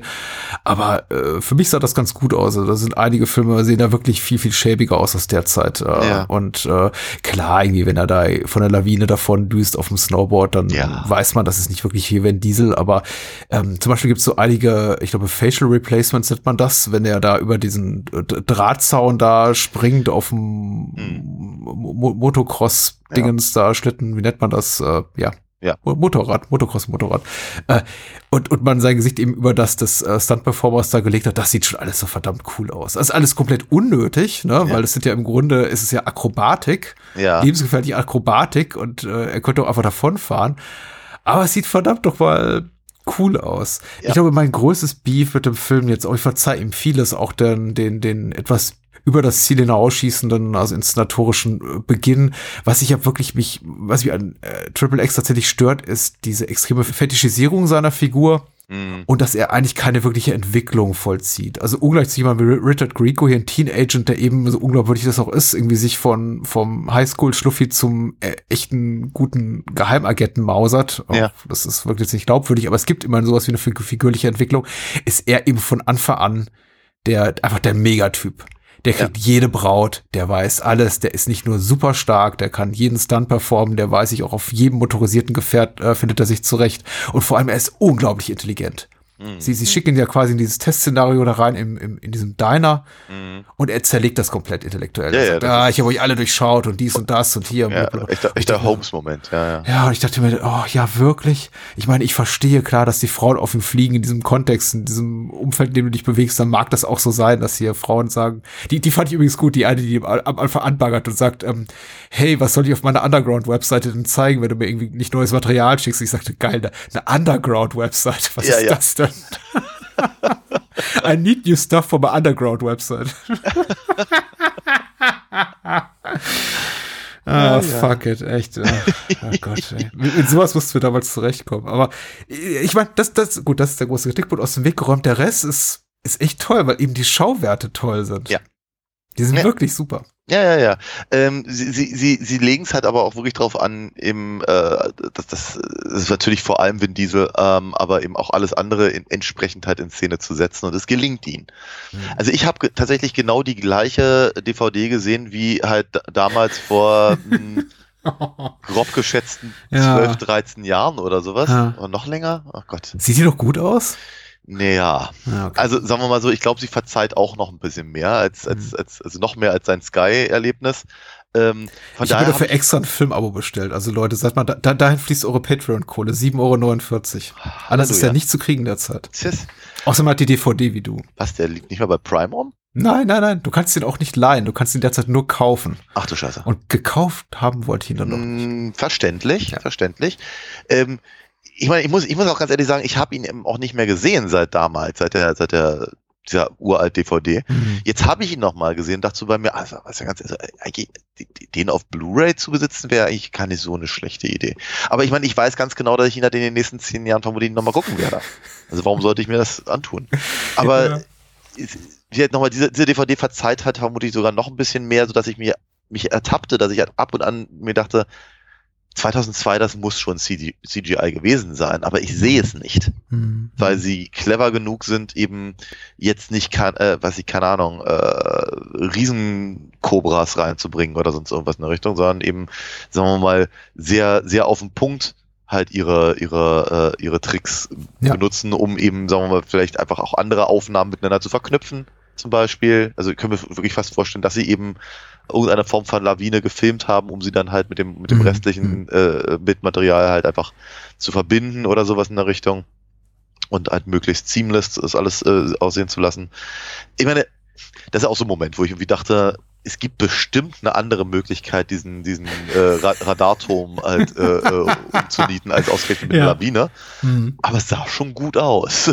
Ja, ich, sie sind, ich, ich glaube, sie sind einfach sehr detailverliebt bei, bei dem CGI. Das ist mir eben aufgefallen, dass viel, viel CGI aus dieser Zeit sehr, sehr breich und undefiniert wirkt und Ja. dann eben einfach so die, die, die, die Liebe zum Detail einfach vermissen lässt. Und bei dem, vor allem bei dieser La- Lawinensequenz hatte ich das Gefühl, die geben sich wirklich Mühe, so, so, so kleine Details einzubauen, die das, die dem Ganzen eine gewisse Glaubwürdigkeit verleihen. Zum Mhm. Beispiel, dass er, wenn er sich an diesem äh, Fahnenmast an diesem, an dieser Antenne da festhält, dass sie Ja. ihn, ihn, ihn, ihn mit Schnee beschmeißen und Genau. also CG, computeranimierten Schnee und das Ding wirklich dann an seiner Jacke hängen bleibt. ja, ja, Und, ja. und das, das machte, glaube ich, auch so für mich den Unterschied, dass ich dachte, okay, ich nehme das so wahr, als sei er im selben Raum wie dieser Schnee, was er wahrscheinlich ist, weil er vor irgendeinem Greenscreen im Studio hing. ja. Aber äh, das ist alles relativ cool gemacht. Also ich muss sagen, ich, ich ich lasse da wirklich wenig drauf kommen. Es gibt so zwei, drei Aussetzer, aber äh, ne, neben all den Computertricks haben die halt auch tatsächlich viele praktische Effekte, die wirklich sehr, sehr hübsch sind. Also die haben wirklich dieses todbringende Mörderschiff mit den. Dieses Hydrofoil. Ja. Äh, Ahab genannt, äh, auf die Moldau gesetzt und es da langfahren lassen. Also Ja, ja. klar, so ein bisschen auch wieder Computertrick äh, und unterstützt, wenn dann am Ende die Dinge Ex Explosionen kommen. Aber das würde heute kein Mensch mehr machen. Vermutlich Sie, nicht. sich dafür die Ge- Drehgenehmigung holen. Man würde einfach sagen, okay, wir schicken irgendwie den, den, den Production Assistant los nach Prag, kriegt dann ein Tagesticket, nimmt die Drohne mit, filmt einmal die, die, die Moldau rauf und runter und den Rest basteln wir am Computer. Ja. Aber das ist ja, sieht ja anders aus und das ist, äh, dafür bin ich sehr dankbar. Ich finde ich finde tatsächlich, also rein, rein storytechnisch meandert es am Anfang mir ein kleines bisschen zu sehr. Ich meine, ich verstehe, dass sie, dass sie halt ihre, ihre Figur halt einführen wollen und das halt natürlich der Witz ähnlich, wie- deswegen haben wir es ja ausgesucht, muss man ganz ehrlich sagen, äh, äh, die, dieses, dieses Fish out of water Motiv halt, äh, wir, wir, wir nehmen jemanden, der eigentlich kein Agent ist, aber jetzt wird er ein Agent. ja. Und das, das muss halt erstmal aufgebaut werden. Aber sie brauchen halt echt eine halbe Stunde, bis sie äh, Triple X dann auch wirklich als Agent eingesetzt eben da, da nach Prag bringen. Bis dahin dürfen wir erstmal erleben, was für ein geiler Hengst äh, äh, Sender Cage ist. Dann darf er, dann darf er eben dieses, diese von dir schon erwähnte Diner-Szenario durchleben. Wa- Was, ja, wir- ich finde, ich finde, es passt halt nicht so ganz zu der Figur, es passt nicht so ganz zu Vin Diesel, aber in der Theorie ist die Szene nicht schlecht, weil das, was er da so erzählt, wie sie sich verraten haben, äh, was ich, die, die Kellnerin auf High Heels und sowas und der, der, äh, der Finanzheini äh, mit, mit der, mit der Times Financial Times vom Vortag, ja, ja. ja, und sowas. Also, ne, das sind, das sind schon, ja, es ist nicht, nicht hyper clever, aber es ist, es ist durchdacht, sagen wir mal so. Und das, das funktioniert ja alles ganz gut. Dann, dann, dann, dann packen sie ihn auf einmal irgendwie in Rambo 2. ja. Warum? Weil Danny Trejo gerade noch ein bisschen Zeit hatte oder so, weiß ich nicht. ne? Ich meine, dieses ganze, dieses ganze, dieses ganze Szenario mit den, mit den, mit dem, mit dem äh, kolumbianischen äh, ja. Ko Koks äh, Mafiosi.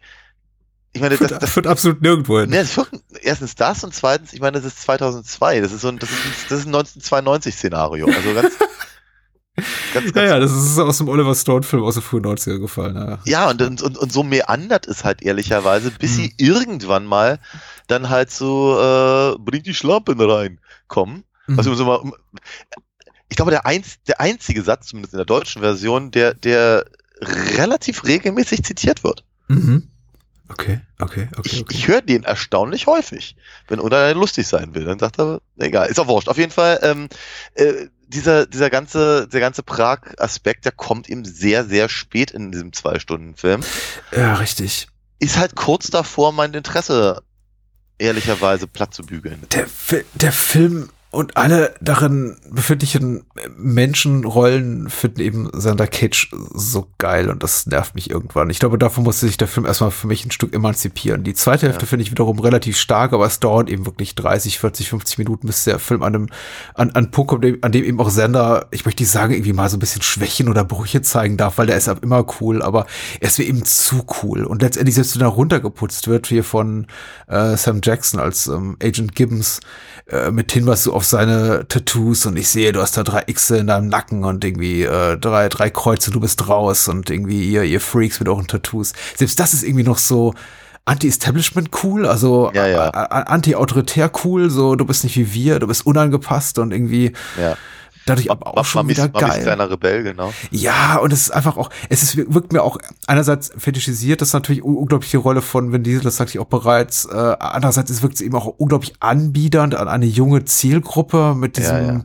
Senator am Ende dessen äh, zu Beginn dessen, dessen Sport-Cabrio er entführt, um es dann zu Schrott zu fahren, weil er von der Brücke runterspringt und sich dann irgendwie da äh, einen Fallschirmsprung macht und Mhm. da, da wird dann irgendwie auch noch erwähnt, dass das irgendwie der, der, der Senator war, der irgendwie Videospiele verbieten wollte, weil die Ja. gewaltverherrlichend sind und Mhm. es wird dann quittiert von Sander Cage mit dem Spruch irgendwie, you just Ja. entered the Xander Zone. Ja, was auch ein guter Satz ist, den er immer wieder in seinen Videos halt Ah, äh, bringt, ja. Ich finde ja, ich finde ja den, den, den, den Satz, wir haben ja keine andere ähm, Bildung auch ganz groß.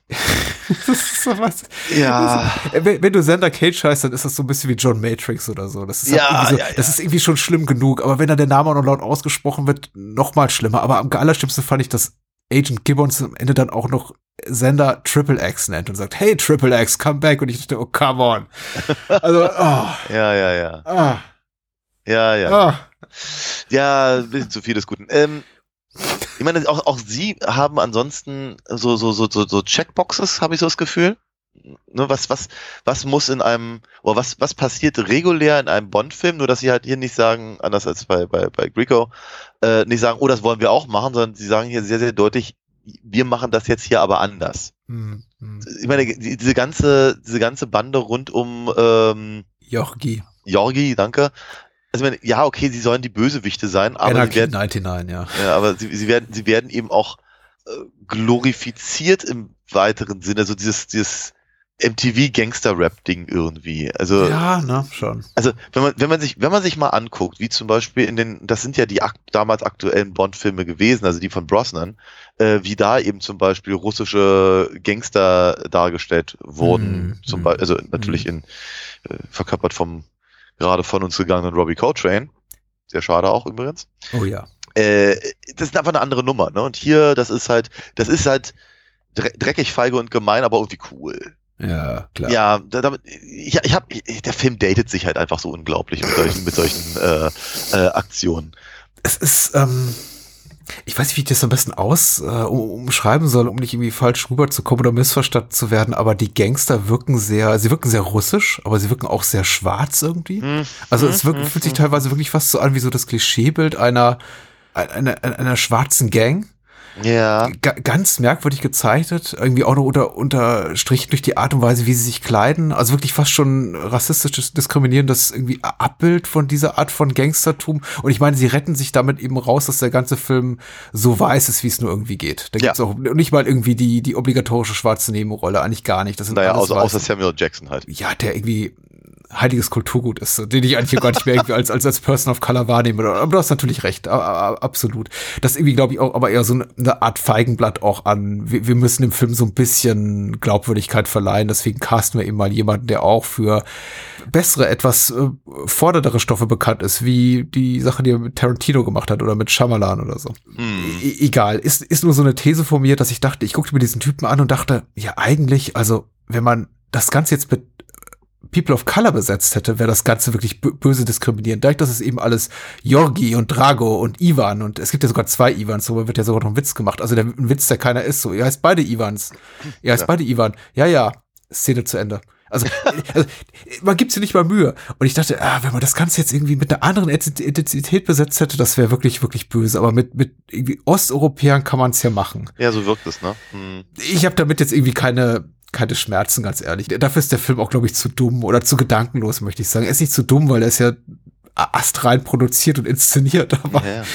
er ist halt überhaupt nicht, äh, Ja, ich glaube, er hinterfragt nicht die, die, die ganzen Blödsinn, den er da macht. Nein, überhaupt nicht. Aber äh, ich, ich, ich habe das Gefühl, das ist bei ihm aber auch, das hat aber auch Methode. Vielleicht, vielleicht bin ich da auch echt immer noch, immer noch nach 20 Jahren, äh, immer noch beeinflusst von der Art und Weise, wie er damals ähm, ähm, beworben wurde. Hm. Weil ich glaube, er feilt sich halt schon ganz furchtbar ein darauf, dass er eben eben nicht so geleckt ist wie ein Bond-Film Mhm. Ja. nicht so stylisch wie ein Bourne-Film oder nicht so verkopft wie ein Jack Ryan-Film oder was weiß ich. Ja? Mhm. ja. Also das findet das find, das find der schon richtig gut und ich glaube, darüber wollte er sich halt zumindest damals verkaufen und der Film selber, der macht ja eben ganz, ganz viele Sachen richtig, eben auch neben den Stunts, die eben wie echt Hand und Fuß haben und wirklich sehr beeindruckend sind und die äh, Grund, Grund genug, ihn sich mal anzugucken. Aber, aber sie, drum, Mhm. drum herum, sie haben, sie haben ja, sie versuchen ja sowas ähnliches wie Aussagen zu treffen, aber dann steht es ihnen halt im Weg, dass sie eigentlich doof sein wollen. ja, schon, ne? Und das der, ist der, halt, der Film funktioniert auch nicht anders. Man muss Ja. das einfach akzeptieren. Die sind zum Beispiel in so einer Art, ich weiß nicht, wie ich das be- besser bezeichnen soll, als äh, Selbstmordclub, wo irgendwie offen elektrische Strahlen, also Transformatoren überall angebracht sind, die irgendwie Funken sprühen und irgendwie Leute töten könnten. Alle im Raum sofort. Ja. Aber scheint allen egal zu sein, weil die Musik hier, Orbital, Orbital legt da, glaube ich, gerade auf, irgendwie total geil ist. Ja. ist extrem eben. Also. Ja, ja, ja. Ja, Also es ist so aggressiv dumm. Ich glaube, dass man relativ früh im Film die Entscheidung einfach treffen muss, vielleicht auch unbewusst. Akzeptiere ich das jetzt einfach ja. und, und erfreue mich an den Schauwerten. Und wie gesagt, die sind super, die spielen alle gut. Das ist tricktechnisch gut, das, die Action ist sauber. Die Story ist, naja, generisch, aber sie ist eben da und sie gibt eben immer alle, alle 10, 15 Minuten Anlass dafür, dass irgendwas in die Luft fliegt oder irgendjemand auf dem, auf dem Fahrzeug durch die, durch, durch die Gegend springt oder rollt, wie auch immer. Und dann geht das. Ja, Aber diese Entscheidung muss man bewusst oder unbewusst treffen. ja. Ich, Weil sonst kann man den Film komplett auseinandernehmen. Dann wäre das hier so ein Fall für so einen Bad Movie Podcast, wo man dann irgendwie so jede einzelne Szene durchgeht und sagt, haha, und der Witz zündet nicht. Und das ist doof und das ist vollkommen sinnlos und das ergibt keiner. ich glaube, der einzige Moment, der mir einfällt, wo, wo er für mich so ein bisschen äh, in, in, in, in, in Gefilde abdriftet, wo ich wo ich dann auch nicht mehr wegreden kann, ist, wenn eben Sander auf dem Motorrad gerade über eine Mauer springt, Ja. um, um, um sich dann irgendwie halb, halb hinten am Reifen noch festzuhalten äh, und einen Schuss abzufeuern, damit halt irgendeiner in die Luft fliegt. Das, Ja. da, da, da, da musste ich so ein bisschen an diesen, an diesen kleinen Sketch denken, den Ben Stiller gemacht hat damals zu Mission Impossible 2. Ich erinnere mich, ja, ja. Ja, wo er, An wo der er, Felswand, ja. genau, wo er, wo er den, den, den Stunt, Stunt-Double von Tim, Tom Cruise halt spielt äh, und, und einen Stunt vorschlägt, in dem äh, eben, naja, ehrlicherweise Tom Cruise genau das machen soll. Eben auf, auf einem Motorrad stehend und dann in die Kamera gucken, sollte er sagen, this mission just got more impossible oder sowas. Und das ist, ja, das ist, das ist genau der Moment, aber ganz genau der Moment, den, den Vin Diesel hier halt Ja. macht. Aber Ja. glücklicherweise ist auch wirklich der einzige dieser Art, weil sie sich ansonsten trotz der Extremitäten Ja, sehr, sehr zurückhalten mit, mit solchen Tongue-in-Cheek-Geschichten. Äh, Extrem, ja, ist mir auch aufgefallen tatsächlich. Also sie sind nicht im geringsten selbstironisch oder so. Das ist, ähm, nee, wirklich fast schon manchmal auch zum eigenen Verderben sehr konfrontativ mit dem, was sie da machen, nämlich irgendwie äh, aggressiv blöd. Ich meine, klingt, ich, jetzt klingt wieder rum so, als ob ich den Film schlecht rede, aber wie gesagt, ich hatte eine ne Menge Spaß, aber manchmal dachte ich mir auch, so ein bisschen mehr Kontenance wäre vielleicht angebracht, vor allem was so Vin Diesel, also Sandra Cages Figur als, ähm, als romantischen Helden betrifft, also romantischen wirklich im eigen, eigentlichen Sinne des Wortes, von wegen, ist, er ist wahnsinnig anziehend für die, für die Frauenwelt. Das zu Beginn nehme ich ihm noch ab, dass die, die, die, die, die Frau da mit der Underground-Website auf ihn steht.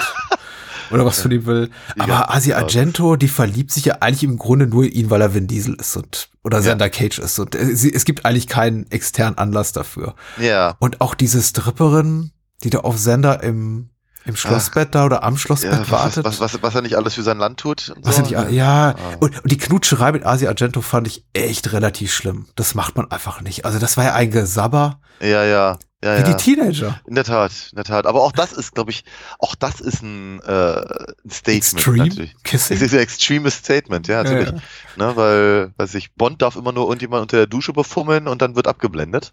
Ja, Aber, aber nein, die, die, die lecken sich halt irgendwie halb übers Gesicht. ja, Das ja, ist so ein, das ist, ein Statement. wobei, wobei ich aber eigentlich tatsächlich sagen muss, Asia Argento macht eine gute Figur in dem Film. Also Ja, ja, äh, absolut, ähm, absolut. ich- Sie, sie, sie, sie macht nichts, was sie in irgendeiner Form überfordert. Hm. Und das, was sie macht, macht sie eben fi figuren- und plotförderlich, möchte ich es nennen. Ja, Von ja. daher, ich habe ich hab sie, ich hab sie tatsächlich gerne gesehen in der, in der, in der Rolle. Ich sehe sie meistens gerne, aber das ist äh, funktioniert. Ich, ich, ich hatte so das Gefühl, das hätte, das hätte auch noch schlechter oder schief hergehen können, wenn sie jemand anders dahin gesetzt hätten. Ja, interessant sie zu casten, überhaupt interessante Casting-Entscheidung. Also nicht Ja. auf so ein Plastikgesicht zu setzen oder irgendwie so eine eher konventionelle Schönheit, sondern mit ihr jemanden zu nehmen, die ja nicht die so das 0815 Hollywood-Hübschgesicht ist. Nee. ähm, die eine sehr attraktive Frau ist. Also Ja, ja. das, das möchte ich hier gar nicht absprechen, aber erstmal kein Star. Ja. Und außerdem natürlich auch schon jemand mit einer, mit einer filmischen Historie, also vor allem mit den gemeinsamen Arbeiten dafür, mit ihrem Vater, Ja. Dario Argento und einfach eher so aus dem, ja, italienischen B-Genre und Arthouse-Kino kommt. Also Mhm. interessanten Weg, den sie da karrieretechnisch vollschritten hat. Aber so richtig ist sie auch nie mehr dahin zurückgekehrt, glaube ich. Also ich kann mich nicht daran erinnern, dass sie viele, Land viele Sachen in hat sie den nur noch USA gemacht. gemacht hat. Stimmt, ja. Ja, also, das Ja, war ja, drei Jahre später. Mhm, mhm. Aber nee, mehr, mehr fällt mir dazu eigentlich auch nicht ein. Ja. Ich meine, in manchen, in manchen Einstellungen hatte ich, hatte ich so das Gefühl, hätten sie, hätten, hätten sie den Film 10, 15 Jahre vorher gemacht, hätten sie vielleicht Mhm. gerne Uma Thurman gehabt. Mhm, mhm. Und vielleicht ja, ist das so. 10, 15 Jahre. Mach sie nicht so alt. Nur 10, 10, 15 Jahre vorher war etwa äh, Münchhausen. Ja, stimmt. Das war, ja. das war, das war die Höhe ihrer, ihrer äh, Modelkarriere. Also ja, und daher- gefährliche Liebschaften, ne? Ja, genau. Also von daher, das, das, das, deswegen sage ich. Ja, aber dann wäre sie zu jung, weil irgendwie ganz ehrlich, Vin Diesel ist Mitte 30, glaube ich, zur Zeitpunkt der Dreharbeiten gewesen und man sieht ihm jedes Jahr an. das ist richtig, aber wie alt war Asia Argento zu dem Zeitpunkt? Ich hätte sie auch so vielleicht mit, mit, ne, Hm. Sie war die, die, die so alt wie Google, ich. Google. Ja, ja, Die ja. so alt wie ich, genau. war sie 27, ja, naja, passt doch. Oh Gott, ich habe gerade ganz schlimmes Kopfkino. Ich sehe dich gerade in der Rolle. Vor allem die Knutschszene hier mit Vin Diesel. Ach du, ich, ja, ich spiele spiel so ungern in Perücken. Nee, das ist ja tatsächlich, also das ist ja auch die Krux des Films tatsächlich, der für mich auch manche Szene scheitert, dass eben alle Sender so geil finden. Und das nimmt der Film so ein bisschen hinten raus, raus und, und lässt ihn auch so ein bisschen, naja, menschlicher wirken möchte ich nicht sagen, weil er springt am Ende immer noch da von einem fahrenden Auto auf ein fahrendes Motorboot und macht Ja. irgendwie seine Mätzchen, aber er wirkt so ein bisschen zugänglicher gegen, gegen Ja. Ende. Aber Ja. er ist schon unmenschlich attraktiv. Finden die auch alle. Ich meine, selbst wenn er diese, diese, Rönt- dieses Röntgensichtgerät hat und die eine Frau da, die Agentin auf Ja. der ähm, Shooting Range da. Die findet das ja auch noch toll, steht. ja, genau. Ja, die findet das ja super, natürlich. Ja. Die weiß, er sieht gerade durch ihre Klamotten und lächelt ihn an und sagt, Ja. Du darfst, ja. du da, du darfst. Du darfst. ja der, der andere hätte sie Ah. eingefangen, aber nicht Sender Cage. Ich mochte die Tschech- Tschechos Zigarette, möchte ich noch sagen. Das fand ich ganz toll. Vor allem Ja. hatte ich hier der eine Henchman, ich habe den Namen leider vergessen. Kirill? Äh, die, Kirill, genau. Die hinter, die hinter das Ohr klemmt in einer Während Szene. sie, während sie an ist? Ja, ja, ja, während Aua, sie an ist. Ich dachte auch, das ist irgendwie. Das machst du ist- nicht? Nee?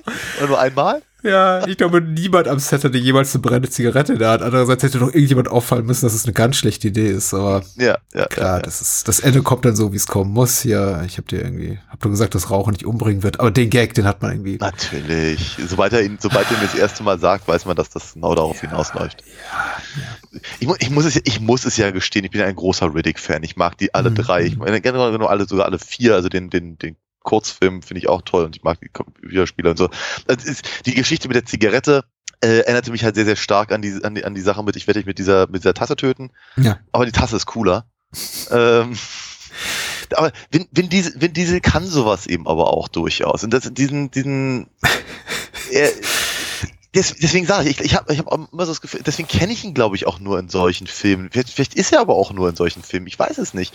Die, die, diese Art der, sagen wir mal, trockenen Aggressivität, Ja. das kann er sehr, sehr gut verkörpern. Ja, und von daher, Ja, wenn, wenn, wenn, wenn Sender Cage so drauf ist, dann nehme ich es ihm auch ab. Wenn er so drauf ist wie am Anfang des Films, so im Welcome to the Sender Zone, und so denke ich mir, mh, nee, nicht so richtig. Ja. Nicht so, nicht so, nicht so gut.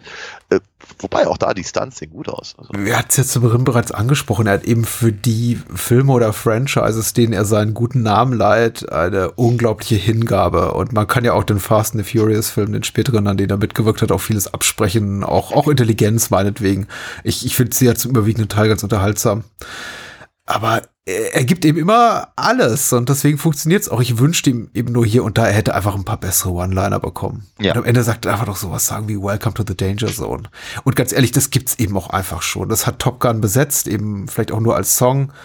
Aber das, das macht man einfach nicht. Sender Zone. Senderzone, okay. Okay, okay. Er, ma- er sagt, Ja. er sagt, ich wünschte, ich wünschte, ich hätte eine Kamera dabei und dann sagt er, äh, bevor er das, das Ich- äh, Ding versenkt, sagt er, äh, Ich, Senderson. ich muss mir das doch mal angucken. Na. Aber ich glaub's dir, ich glaub's dir, ich glaub's dir, ungesehen. Ich, hol- ich werde es mir nicht nochmal angucken, warum auch. Ich habe gar keinen Bock. Aber ich, so oder so, die Zone ist besetzt. Ja, das, das, äh, Das ist irgendwie auch, auch alles zu albern. Es ist dann irgendwie doch zu generisch, zu einfach äh, stark abgekupfert oder inspiriert, möchte man mal sagen, von, Ja. von dem, was eben Triple X gerne wäre, nämlich der, der neue Bond. Aber man muss ja fairerweise sagen, 2002 war das Jahr von, es war glaube ich ein Jahr vor Die Another Day. mhm. Und ich würde diesen Film jederzeit lieber wieder gucken, also Triple X als Die Another Day. Ich mag Die Another Day, aber darüber hatten wir schon mal gesprochen. Ja, darüber hatten wir schon lange Zeit gesprochen. Ich finde, äh, eine Sache, die ich noch erwähnen Und ich bin ein riesen Bond-Fan, falls du es noch nicht weißt. Also. Ja, ich, ich nicht so sehr, aber äh, egal. So, jedenfalls, ähm, Richie Müller wollte ich noch mal ganz kurz Ja, erwähnen. gerne. Der, mit, mit dem sie ein paar lustige Dinge tun. Ich habe ihn, ich hab ihn, ich hab ihn gerne gesehen. Ich fand ihn, fand ihn ganz, ganz, ganz knuffig.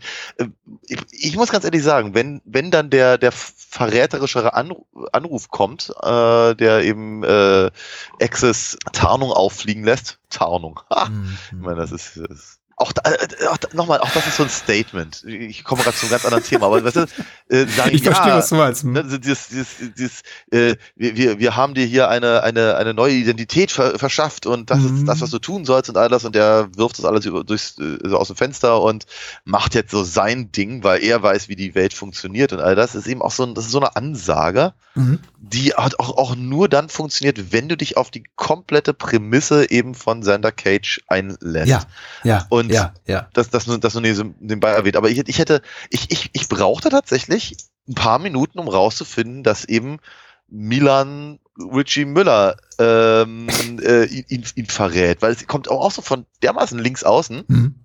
Da gibt auch überhaupt keinen Sinn innerhalb des Films. Ja. Ich hätte, ich hätte, ich hätte ernsthaft angenommen, dass es Agent Shaver ist, der sich halt lautstark darüber beschwert, dass er halt äh, äh, hier nur den Q geben, geben darf und eben nicht, Mhm. nicht, nicht, nicht als Field Agent eingesetzt wird. Und so, und wird, also, also der, ja, wir, also habe ich, habe ich nicht mit gerechnet. Aber andererseits war die, war die, war der Twist auch nicht gut genug, um mich zu überraschen, Ja. wenn das Sinn ergibt. Und äh, fand es einen, einen etwas albernen Abgang aus dem Film. Ich verstehe das. Aber dass der Nerd nicht der Bösewicht ist, ich wollte eigentlich gerade sagen, so weit war man noch nicht zu der Naja, Zeit. Oder Sag so, nochmal Alan. Cumming, ja. Ja, ja, genau. Und ich muss auch gerade an Jurassic Park denken und der Wayne Knight, also der, Ja, natürlich, der, ja. der, der böse Nerd. ja. Klar, gab's das schon vorher. Aber ich, ich glaube, es wäre zu mutig für diese Art von Film. Das hat der Film einfach nicht in sich. Nee, diesen, richtig. diesen Bruch, diese, diesen Überraschungseffekt. Aber ja, ähm, tatsächlich, ich- mir geht's mit Richie Müller genauso. Gut, gut ihn zu sehen, aber irgendwie auch ziemlich pointless das Ganze.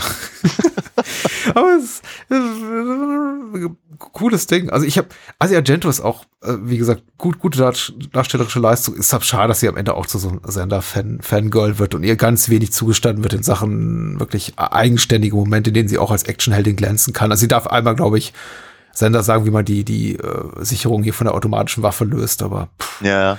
Was, was tatsächlich ein interessant, inter- ja, ist ein interessanter Moment. Also erstens, ich fand's ganz cool. Ich fand Mhm. vor allem auch, auch Vin Diesels Blick dazu ganz cool. ja. Dazu bei mir, das ist, das ist, das ist erstaunlich authentisch in irgendeiner Form. Fand, ich- fand ich, fand ich ganz gut.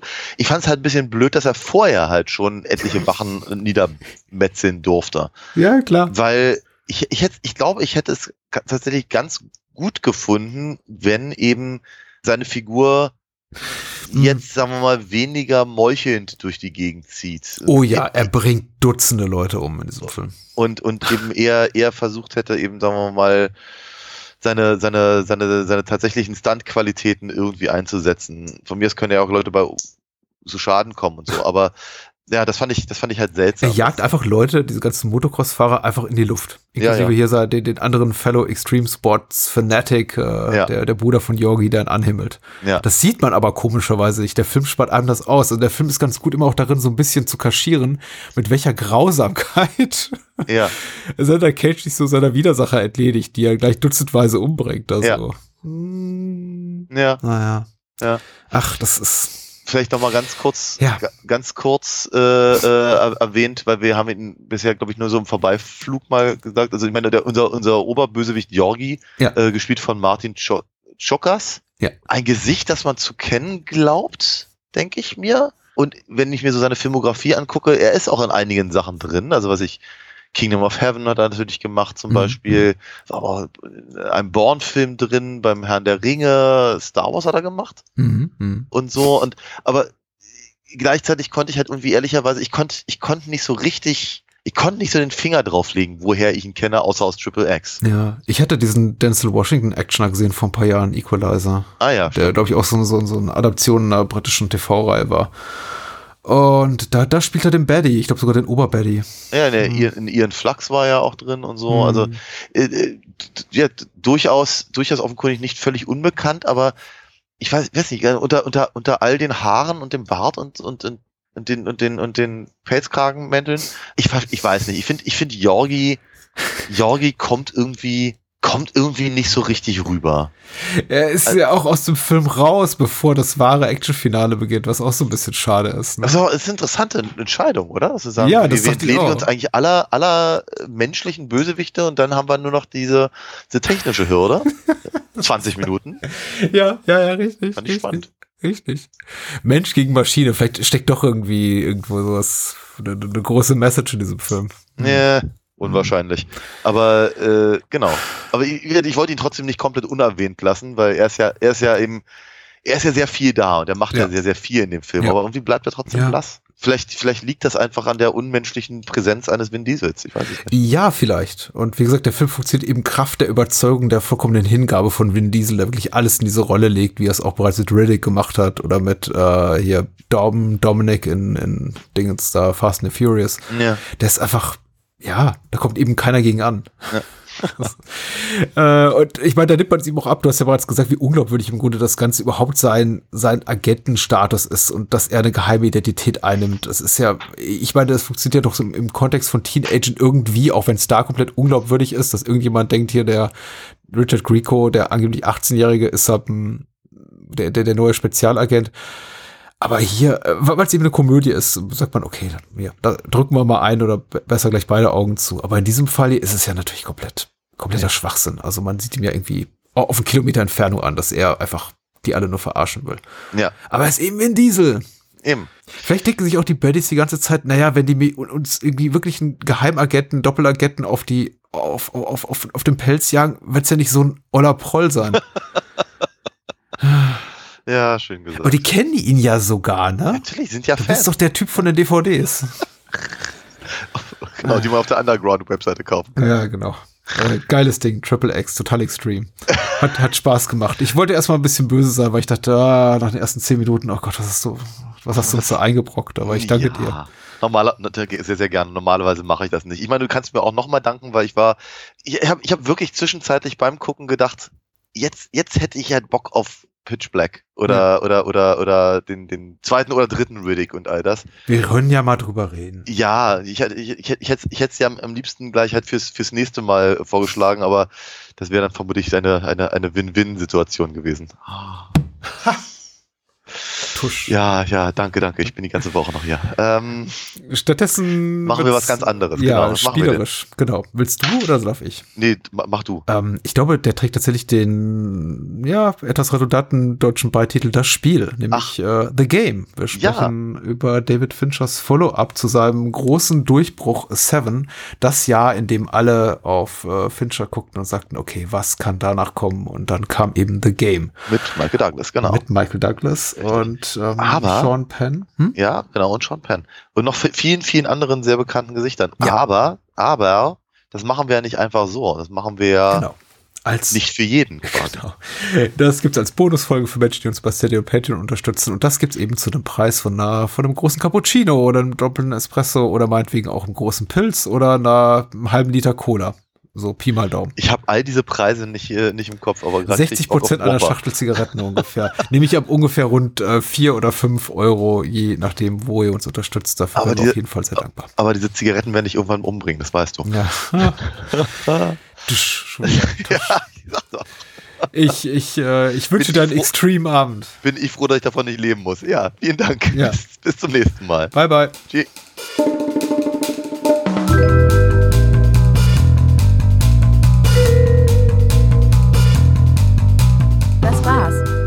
Mehr Bahnhofskino und die Bahnhofskino Extended Edition gibt es bei iTunes, Spotify und überall, wo es gute Podcasts gibt.